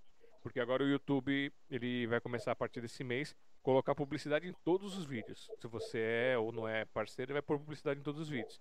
Se você é parceiro, você vai receber aquela monetização, que não é muito, às vezes são centavos de dólar. Mas, pouquinho em pouquinho, né? De grão em grão, a galinha enche o papo. E aí ajuda a gente. E a gente tem um outro projeto no final do mês, que é o que a gente está fazendo enquanto não tem o projeto físico, que é o Sarau Digital do Café com Poesia. Que ele é nesse formato que nem ele está fazendo aqui da live, onde eu, eu fico aqui na tela e eu vou apresentando as artes, onde você pode mandar seu áudio, seu vídeo, ou entrar ao vivo com a gente, por ligação ou por vídeo chamada, e aí você faz a sua participação. Na vídeo chamada você tem toda a liberdade de cantar, dançar, fazer o que quiser, ou fazer que nem algumas pessoas mandam o vídeo pra gente e a gente reproduz aqui durante a live e vai fazendo isso. E aí para poder participar, é só mandar no dia do, da live, né, ou na semana da, da live do Sarau, que é o último sábado do mês, das 15 às 18 horas, nesse número do WhatsApp aqui, ó, 5511 3929 4297. Você pode mandar link se você for colocar no Google Drive. Se você já tiver no seu YouTube, manda link que eu também reproduzo. Se não tiver nada disso, você grava pelo seu WhatsApp e manda pra gente. E a gente vai tentar fazer esse sarau cada vez mais gostoso, mais interativo com vocês. Então, esse número do WhatsApp é para quem quer participar do, dos nossos livretos. Esse número do WhatsApp é para quem quer participar do nosso sarau. E esse número do WhatsApp também é se você quiser se indicar ou indicar alguém para participar aqui da nossa live entrevista. Todas as artes são muito bem-vindas e já recebemos pessoas maravilhosas de todos os tipos de arte, de vários lugares. É, e isso é muito gostoso para a gente. Viva a, a, a tecnologia que nos permite isso. E nosso programa Sinopse, que é esse que vocês estão vendo aqui, também não tem nenhum tipo de patrocínio, não tem nenhuma interação ainda. Quem sabe futuramente teremos. E, a Sociedade Mundial dos Poetas, se você quiser conhecer um pouco mais, você vai lá. smdp.com.br, você vai ver o que, nós temos lá. Tem o nosso blog com as pílulas de poesia, tem as biografias de quem já participou dos nossos livretos. Só para comemorar com vocês, comecei ontem a disponibilizar, a, fazer todo o processo de juntar, arrumar essas coisas, as biografias do volume 1 do No Olhar da Poesia, que é a coleção anterior a essa do Corações Poéticos. Então, olha só que legal. É, já saiu o primeiro, são 12 são 13 volumes, na verdade, porque teve, tive um, um errinho aqui, que vocês sabem que o, o seu editor fez de esquecer umas pessoas, eu tive que abrir o 13 terceiro para poder não deixar ninguém de fora. E, e agora a gente está com o Corações Poéticos. E aí vocês podem baixar desde o No Olhar da Poesia, que é no ebook.smdp.com.br. Lembrando, gente, que assim, a... nós criamos um tema, que é um tema sem um nome, né, para aquela coleção. Então, uma coleção de 12 volumes, onde a nossa intenção é que saia um volume por mês. Este ano, ano passado a gente já teve, já sentiu isso e esse ano a gente está sentindo mais forte e está mais devagar o fechamento porque é, as pessoas realmente estão com problemas financeiros, não não estão conseguindo é, participar, então os volumes estão atrasando. O primeiro volume, que era para sair em janeiro, saiu no comecinho de março. O segundo volume é, já saiu no, no, finalzinho de maio. E agora a gente está com o terceiro volume em aberto. São 24 páginas em aberto para que vocês possam participar. E, e, é isso. E aí você pode fazer que nem o Cícero e participar. É... Ah, tá. Agora, agora do volume 3 tem, tem 16 páginas abertas até a minha última contagem. E aí a gente já abriu também o volume 4. Você pode fazer que nem o Cícero, que manda material para todas as coletâneas. Ele publica três poemas em cada coletânea. Ou você pode publicar sempre que você tiver disponível. A gente vai fazendo todo mês, a gente vai abrindo e vai dando essa oportunidade. Então, você ajuda o nosso projeto e ainda tem o prazer de receber uma cópia é, física um para você e ainda ter a cópia digital para poder ajudar a divulgar seu nome, seu trabalho, sua arte. É, tô esquecendo de nada. Tá. Gostou do projeto? Qualquer um dos projetos quer ajudar, quer, quer conhecer, tem várias formas. Vai ali no apoiar.smdp.com.br. Então, compartilhar é uma forma, se inscrever nos canais é outra forma, deixar comentário é outra forma, deixar like, deixar dislike, é, curtir, é, seguir nas redes sociais. Isso são coisas que você pode fazer, ó, e com custo zero, hein? Somente hoje compartilhou, comentou, jogou nas redes sociais, o custo é zero. e para outras coisas, caso você tenha disponibilidade, você pode participar dos nossos livretos e se ainda puder mais alguma coisa, quando puder, não precisa ser nada, de, não precisa ser uma coisa pontual, você pode fazer que nem é, o pessoal faz, manda ali no Pix, né, no contato@smtp.com.br ou então, se você tiver disponibilidade, vai lá no padrim.com café com poesia e aí você tem, tem os valores, ou faça que nem alguns outros padrinhos que vão pontualmente e mandam pra gente direto na nossa conta lá um, um valorzinho que a gente vai juntando e vai nos ajudando muito a tocar esses projetos e a fazer as coisas que a gente tem para fazer. Então, beijo pra Zenaide, beijo pro Davi, beijo pro Cleverson, beijo pro Dambrito, que são os nossos padrinhos e a nossa madrinha, a Zenaide. Eu acho que eu já enrolei um pouco aqui de vocês, já podemos voltar. Ah, e se puder, acessa lá, alexandrejazara.com.br, conheça a minha página. Eu fiz alguns ajustezinhos que eu vi que estava com problema no mobile para o pessoal acessar outras páginas. E essa semana eu lancei o meu livro, meu primeiro livro. Por mais que o pessoal não acredite, eu fiz o meu primeiro livro. Eu já participei em várias coletâneas, mas é o primeiro livro solo que eu fiz. Para que serve uma árvore, Ele está disponível para você baixar gratuitamente lá no meu site. E se você quiser a versão impressa, aí como tem custos, vocês vão lá e é, aí, entre em contato pelo WhatsApp, tem o valor, tudo, vocês podem adquirir com a gente também. Isso vai, é, assim, é muito legal, é, dá um, uma emoção poder trazer isso para a vida. Eu tenho, tinha 10 trabalhos engavetados, desengavetei um e espero poder ir desengavetando os demais também. Acho que enrolei todo mundo. Vamos lá para nossa convidada. Cadê, cadê? Glafira!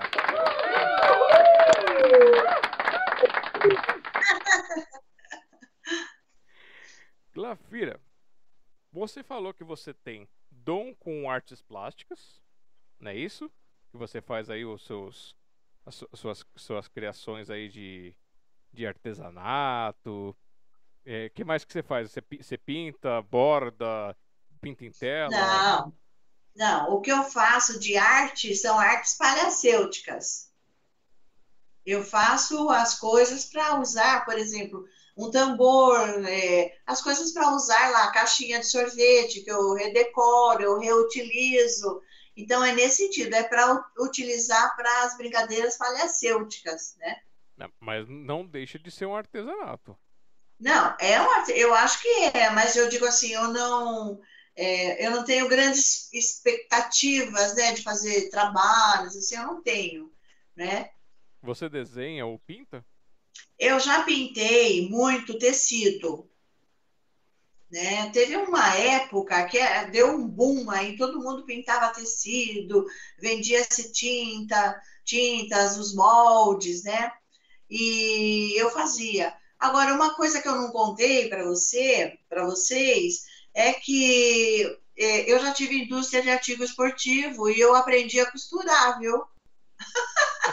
eu estava falando, né? Porque quando era época de campeonato, é, tinha muitos pedidos e eu ia para lá. Eu dava aula, fazia os meus períodos e sábado e domingo à noite eu ia para a máquina. Meu marido me ensinou e eu, eu fazia barras, eu fazia o que precisava ali nas camisas. Então, de certa forma, é, não deixa de ser uma arte. Agora eu estou pensando até que eu sou uma artista de tecido também. Você já fez alguma coisa de artesanato? Artesanato não, é escultura. Eu tô doidão. De escultura? É, algum tipo de escultura, alguma coisa assim? É, a escultura eu fiz um cavalinho. O cavalinho de brinquedo é uma escultura, porque você pega a garrafa, você tem que queimar, esquentar, é um trabalho também artístico, né? Agora é assim, olha, eu não tenho, eu não, eu não tenho essa prática, mas eu também, se precisar, eu, eu vou lá e, e faço. Eu tenho uma coisa muito, muito importante, eu, eu sou muito criativa, né? Sabe aquela que não tem cão caça com gato? Uhum. Eu sou assim. Então não tem aquilo lá, eu vou ver um jeito de renovar ou de, mas eu não fico sem. Uhum. Né? Agora eu não tenho, a minha arte mesmo é a arte da palavra. Aqui eu me encontro mais, né? Uhum. Então você não faz da, dessas, de, desse artesanato uma forma de arte monetável, é só para resolver Não, situações e para projetos. Isso. Certo. Então, por exemplo, ó, se eu vou ter uma apresentação é, palhacêutica é, numa biblioteca, em qualquer canto, aí eu invento, eu invento chapéus, entendeu? Eu nesse sentido eu faço. É uma arte também, eu Sim. acho, né? Sim. Você vê a vestimenta, cores, é, eu acho que é uma arte também. Mas é assim, é na necessidade. Uhum. E como compo... já que você toca alguns instrumentos, algumas coisas, você também já compôs canções assim? Não, eu não toco instrumentos, eu toco violão, né? Que eu, eu, eu preciso voltar, porque eu não pego faz tempo, o afoxé, né? Que a Cris me. São dois instrumentos já. É plural. E, eu, e tem um outro que eu comprei, eu, eu não lembro o nome dele, ele parece um ioiô. Ele é pequenininho, parece um ioiô. Até eu emprestei para uma palhaça, ela não me devolveu, agora eu lembrei. É, Ah, eu não sei o nome, eu achei tão bonitinho. E co- conforme você mexe, ele faz um barulho, não um barulho estridente, um Uhum. barulhinho é, gostoso, sabe, para acompanhar a música. Agora, eu gosto demais de música. E eu vou contar um segredo. O meu próximo projeto, eu quero gravar um CD. Uh! Quero. Eu tenho é, o Raigama, que é um poeta, acho que você conhece, ele já musicou dois poemas meus. Agora tem um outro poeta que, o Malungo, Ah, Carlos. Malungo, Conheço. ele vai, ele vai musicar esse poema que eu fiz pro papai, Mudança de Pele. E, e eu vou começar a cantar e gravar no, no celular, porque in- inventar eu sei. Eu gravo no celular e daí alguém faz a partitura, entendeu? O arranjo. Eu estou procurando, eu já tenho algumas indicativas. Estúdio, para me orientar, porque eu, eu não sou cantora, eu gosto de cantar. Na época do, do karaokê, você lembra da época do karaokê? Sim. Aquele boom, o bexiga cheio de karaokê, né? Eu ia, todo final de semana nós íamos. E eu não perdia nada. Eu queria, eu até brigava quando passava a minha vez de cantar. eu gosto, mas eu preciso, eu entrei na aula de canto já, mas eu preciso aprimorar, né? Aquele, aquelas técnicas de canto que tem que ter, mas que eu não treinei ainda. Mas esse é meu próximo projeto. Ah, Você falou, você falou do Raigama, conheço o Raigama, já esteve aqui entrevistado pela gente. Carlos Malungo também já esteve aqui com a gente. E a Karen Gama, ela, ela com a Elda, quando tá tudo normal, né? Quando está tudo circulável, as duas se encontram num karaokê lá no Tatuapé para poder cantar. Quem sabe vocês não Então, essa a- parceria? Quem canta, quem cantou, quem canta os dois poemas meus é a Karen. Ah, O Rai, ele, ele musicou e ele toca e a, e a Karen canta. hum. E, e você também já entrou na onda do Smully? Na onda do quê? Do Smully? Eu não sei o que é. Tem um aplicativo no celular chamado Smully. Pergunta pra Karen Gama, ela vai adorar que, é, que o pessoal canta. Você tem a música tocando e aí você canta ali. Ah, eu quero. E aí Esbule. Smully, S-M-U-E, não sei se é com dois L's, mas é S Ah, eu vou marcar. E aí, aí, Ah, aí a pessoa vai lá, canta, ela can- alguém cantou um pedaço e você canta outro pedaço. E aí tem várias variações, assim, né? Tem um cantar solo, tem um cantar solo, mas aí acho que é só pra quem paga. E tem os que você participa na canção dos outros. E aí você vai lá e canta um pedaço, outro vai cantar outro pedaço. É, pode ser interessante pra você ir praticando. Eu tinha, é, há muito tempo, tinha é, aqueles bolachões Aham. É, e tinha uns, um, alguns que era karaokê. Então era só música. E aí você cantava. E isso daí eu fiz bastante em casa. Uhum. É, mas esse aí do Smully é legal porque você, você grava, alguém vai assistir, aí você tem comentário, tem pessoas de vários lugares. Tem a Roseli Saboia, que já contou, pra, já teve aqui pra gente também, que a Karen corrompeu ela pra cantar no Smully. e aí, aí elas se fazem algumas participações, aí tem a Rosemary Santana também que canta. Ah, legal, As legal. as meninas do Café com Poesia, né? Elas acabam se encontrando nesse, nesse programa aí pra poder fazer essas interações. E é uma coisa que, assim, ajuda a passar o tempo, tira aquele estresse e ajuda a praticar também. E aí, técnica Ah. é sempre bom ir atrás, né? Então, eu- é um lugar que eu, que eu cantei bastante com a Cris, é lá onde o seu pai faz o saraus. Qual? Fazia, né? Lá na Liberdade. Ah, lá na casa do É. poeta Lampião de Gás. Isso. Eu cantei bastante com a Cris lá. Você chegou aí no, no varal de poesias do movimento poético lá no parque. No parque. Ai meu Deus, Tatuapé. Como é que é o nome do parque? Parque do Tatuapé. Ah, o Piqueri, Parque Piqueri lá no Tatuapé. Eles faziam encontro todo Não, domingo. não. Não. Já fui na Casa Amarela. Ah, não. não- lá não fui ainda, não. É, eles se reúnem de domingo de manhã. Reuniam, não agora não tá reunindo, né? Mas reuniam lá no parque, lá no parque do Piqueri. Você entra lá, tem a casinha lá onde tem os livros, e eles se reuniam lá, faziam o varal de poesia, colocavam as poesias, e aí iam fazendo esse sarau entre eles lá ao ar livre, bem. Pode ser uma coisa interessante depois também. Quando É. tudo começar a normalizar, né? Quando todo mundo virar crocodilo com 3G e magnético. Ai, ai. É, bom, então falamos da arte, da, da- A dança, você faz a dança. Você, tem uma dança específica? Você sabe alguma dança específica? Ou é aquela dança, tipo, tá tocando, eu tô dançando e. Não, ô, ô, eu, eu, eu danço samba rock, Ah! eu danço rock, eu danço bolero, ah, eu gosto de dançar tchá-tchá-tchá. Eu amo a dança, amo, amo. Ah, tá vendo? Exploramos aqui a parte da dança. Então é a dança, artesanato, a escrita, ela já mostrou as pluralidades dela.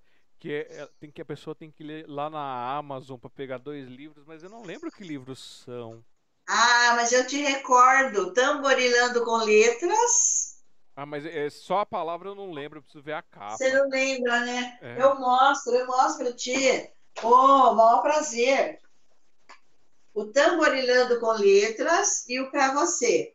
Os dois estão em e-book na Amazon a um preço camarada. E, e aí, se a pessoa tiver criança em casa, tiver criança na Se família, ela tiver criança ou quiser dar um presente pro, pro sobrinho, pro amigo do, do filho, eu fiz-o porque quis-o, que vem junto com a sacolinha, é uma sacolinha reciclada. Ah, e esse aí é. Como é que é? É, vai lá no, no facebook.com. Esse daqui entra no Message, vai no Face, entra no Message e pede o livro e recebe na sua casa. Ah, então vocês vão lá, ó, vou pôr aqui na tela só para ajudar vocês, que acho que vocês têm o mesmo problema que eu, visual. Então vocês vão lá, facebook.com barra glafira.menezes de, eh, Menezes de Oliveira Corte. E aí vocês vão lá e vai entrar lá no message, quero comprar seu livro. Que coisa, né? gente? Isso. Ai, é essa idade que a gente fica sem memória, viu? Vocês jovens.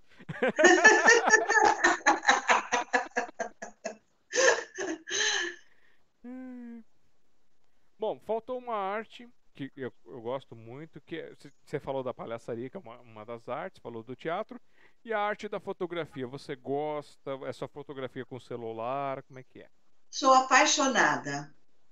Eu até é, teve uma época que o meu marido dizia assim que eu tinha que fazer terapia, porque não é possível uma pessoa gostar tanto de tanta foto.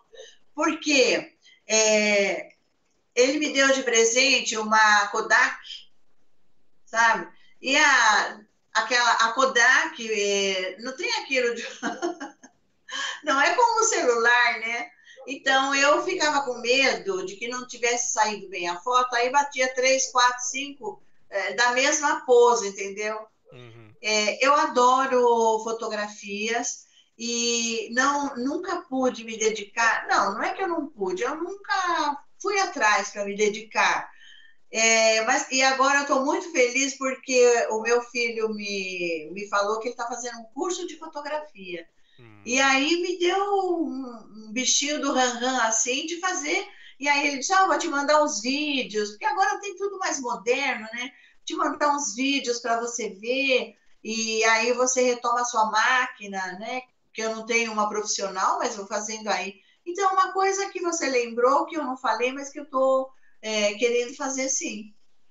Ah, e isso já entra na minha, na minha, minha pergunta é, última, né? Que seria se tem alguma coisa que você gostaria de aprender, ou gostaria de fazer, ou além do livro, alguma outra coisa, você já está trazendo isso. Tem mais alguma coisa que você quer trazer pra gente? É, eu quero aprender, eu, eu quero aprender a cantar, eu quero aprender a musicar os meus poemas, porque eu não vou poder ficar a vida inteira pedindo, né? É, e eu quero aprender fotografia. E eu quero aprender a escrever, porque a gente demora a vida inteira. É um, é um estudo constante, né? Aham, sim, tem que estar sempre ali.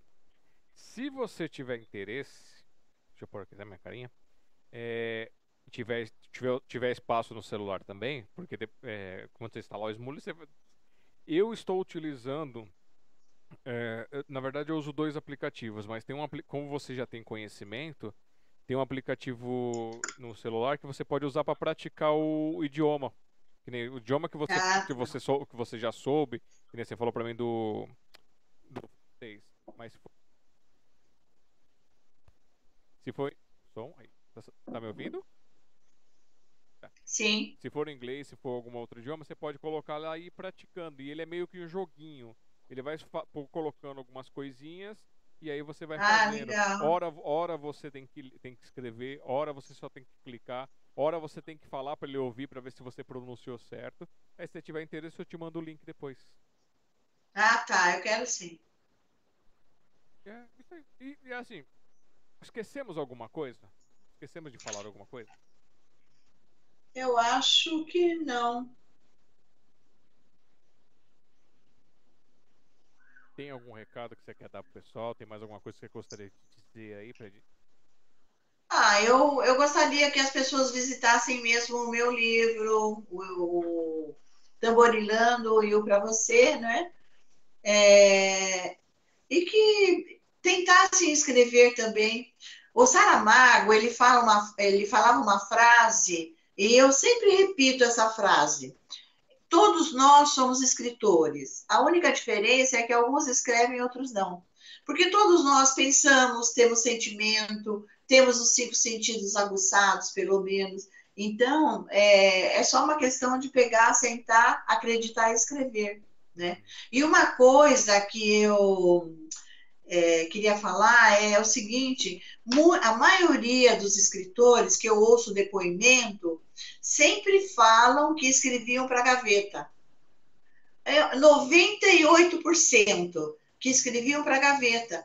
Então, escreve, começa escrevendo para a gaveta mesmo, né? E vai em frente, porque a arte da palavra ela é maravilhosa, não é? E ela cabe em qualquer lugar. E ela se renova né? Você vê, atualmente, o nosso léxico, ele tem palavras é, super diferentes. Só o ano passado foram acrescentados 2 mil verbetes no dicionário. Porque a língua da gente, ela se faz através dos atos da fala. Então, se você começa a falar, falar, falar uma palavra, por exemplo, delete, é uma palavra que não é, é inglesa, né? Mas ela acabou incorporando a língua. Então, a língua é feita dos atos da fala. Se fala, fala, fala. É igual o CD é, né, nas FMs. A música que toca mais, a gente que fica cantarolando, aquela música que eles tocam, tocam, tocam, tocam, aí a gente acaba até sai cantarolando, né? A língua também vai falando, falando, falando, os atos da fala formam a língua, o sistema da língua portuguesa. E ela é muito rica e democrática, né? Tá aí para todo mundo mutante, né? Ela é bastante mutante, a língua portuguesa. Bom, então é isso. É, eu vou pedir então que você separe mais um poema é, para ler pra gente aqui, pra gente fazer esse encerramento. Eu quero te dizer assim, gratidão por ter dedicado esse momento para estar com a gente, por participar do nosso projeto, por se tornar um hashtag vírus do amor, que esse amor se multiplique, que você espalhe nas suas artes, que você contamine mais pessoas, que as suas raízes se tornem cada vez maiores, mais espalhadas e tragam cada vez mais frutos, crescimento, muita luz, muita prosperidade. E os dias que não forem tão bons assim, que eles passem logo, que você tenha todos os dias maravilhosos. E receba o nosso beijo e abraço fraternal.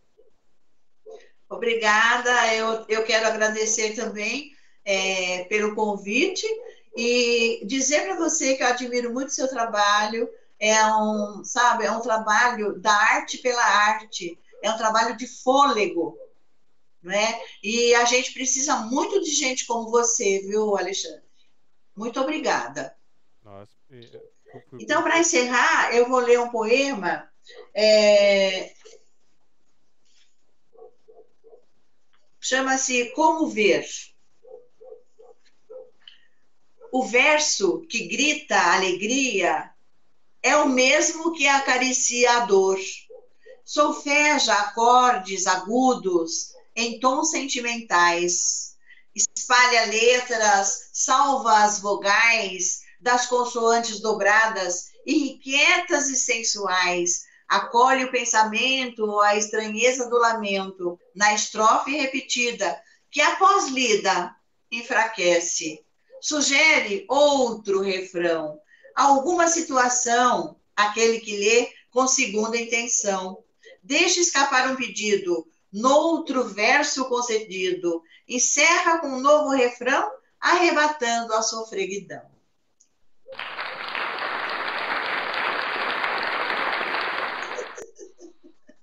Obrigada. Uma boa noite. Uma boa noite, muito obrigado por tudo. Vão lá, Glafira Menezes Corte. Tem arte na escrita, na poesia, na prosa, na palhaçaria e outras mais. Instagram, arroba Glafira Menezes Corte ou instagram.com barra Glafira Menezes é, Corte ou vai lá no Facebook, facebook.com.br grafira.menezes de Oliveira Corte. YouTube tá o link aí. Vão lá, se inscreva no canal dela para que ela chegue nos 100 inscritos e ela possa pedir o nome personalizado para o canal dela também. Obrigada, carinho, obrigada. por tudo. A... Um beijo. E nossos canais beijo estão abertos para você, tá bom? Obrigada. Muito obrigado. E boa noite a todos que estiveram aqui com a gente nessa noite. É, a Neide Lopes, Maria Cristina, Thaís Matarazzo, Nilton Nazaré, é, a Nuri Silva, a Neuza Peroba, é, o Pedro de Souza, a Dulce, é, Dulcineia Rosa, deixa eu ver quem mais aqui, a Elisete Manzini, a Josiane Vieira, a Naira Jorge, Luiz Ivorlino, é, a Adriana de Souza, é, deixa eu ver se eu ver aqui, a Isis Sam, a, a filha Luana da Maria, é, da Naira Jorge também. Da Naira. O Mauro, é, a Dulce, Helena, deixa eu ver quem mais tem aqui, Tereza Lopes, a Mora Alves, a Elida Souza Cardoso, a Fernanda Esteves, é... ao Alan Tássio, que esteve aqui com a gente, a Gigi, muito obrigado por ter estado conosco também, ao Joel, é... deixa eu ver, tem mais alguém aqui, estou esquecendo mais alguém, ao Caico, é... deixa eu ver, rodando aqui, rodando, rodando, rodando. Eu acho que não pulei ninguém. Se eu pulei alguém, peço desculpas, porque tivemos um chat. Ah, o Marcelo Kassab também, obrigado por ter estado aqui com a gente. E aqueles outros que não mandaram mensagem, mas estiveram assistindo com a gente aqui, Adriana de Souza, é, participando. Gratidão pelo carinho, gratidão por ter ficado até aqui nesse momento. É, conheça os nossos projetos, smdp.com.br, cafécompoesia.com.br. Se quiser apoiar, apoiar.smdp.com.br. Se quiser mandar, se for financeiramente, é, pelo Pix, contato.smdp.com.br. É, tem o nosso e-book, pode baixar os e-books do, do projeto Publix, que é ebook.smdp.com.br. Esta, é esta foi a sinopse dessa noite para vocês. Edição 59, né, gente? Nossa, 59 edições, que maravilha, que coisa gostosa. Isso é graças a vocês, graças aos participantes maravilhosos. É, conheça meu, meus projetos, meus trabalhos, minhas loucuras aqui no alexandrejazara.com.br. Se cair no meu canal do YouTube, é um mundo paralelo, então sejam bem-vindos a esse mundo paralelo. Eu sou Alexandre Jazara, é, tentando deixar o mundo um pouquinho melhor de quando eu cheguei. Até a próxima quinta-feira, às 8 horas da noite, com mais uma arte. Tchau, tchau. Tchau.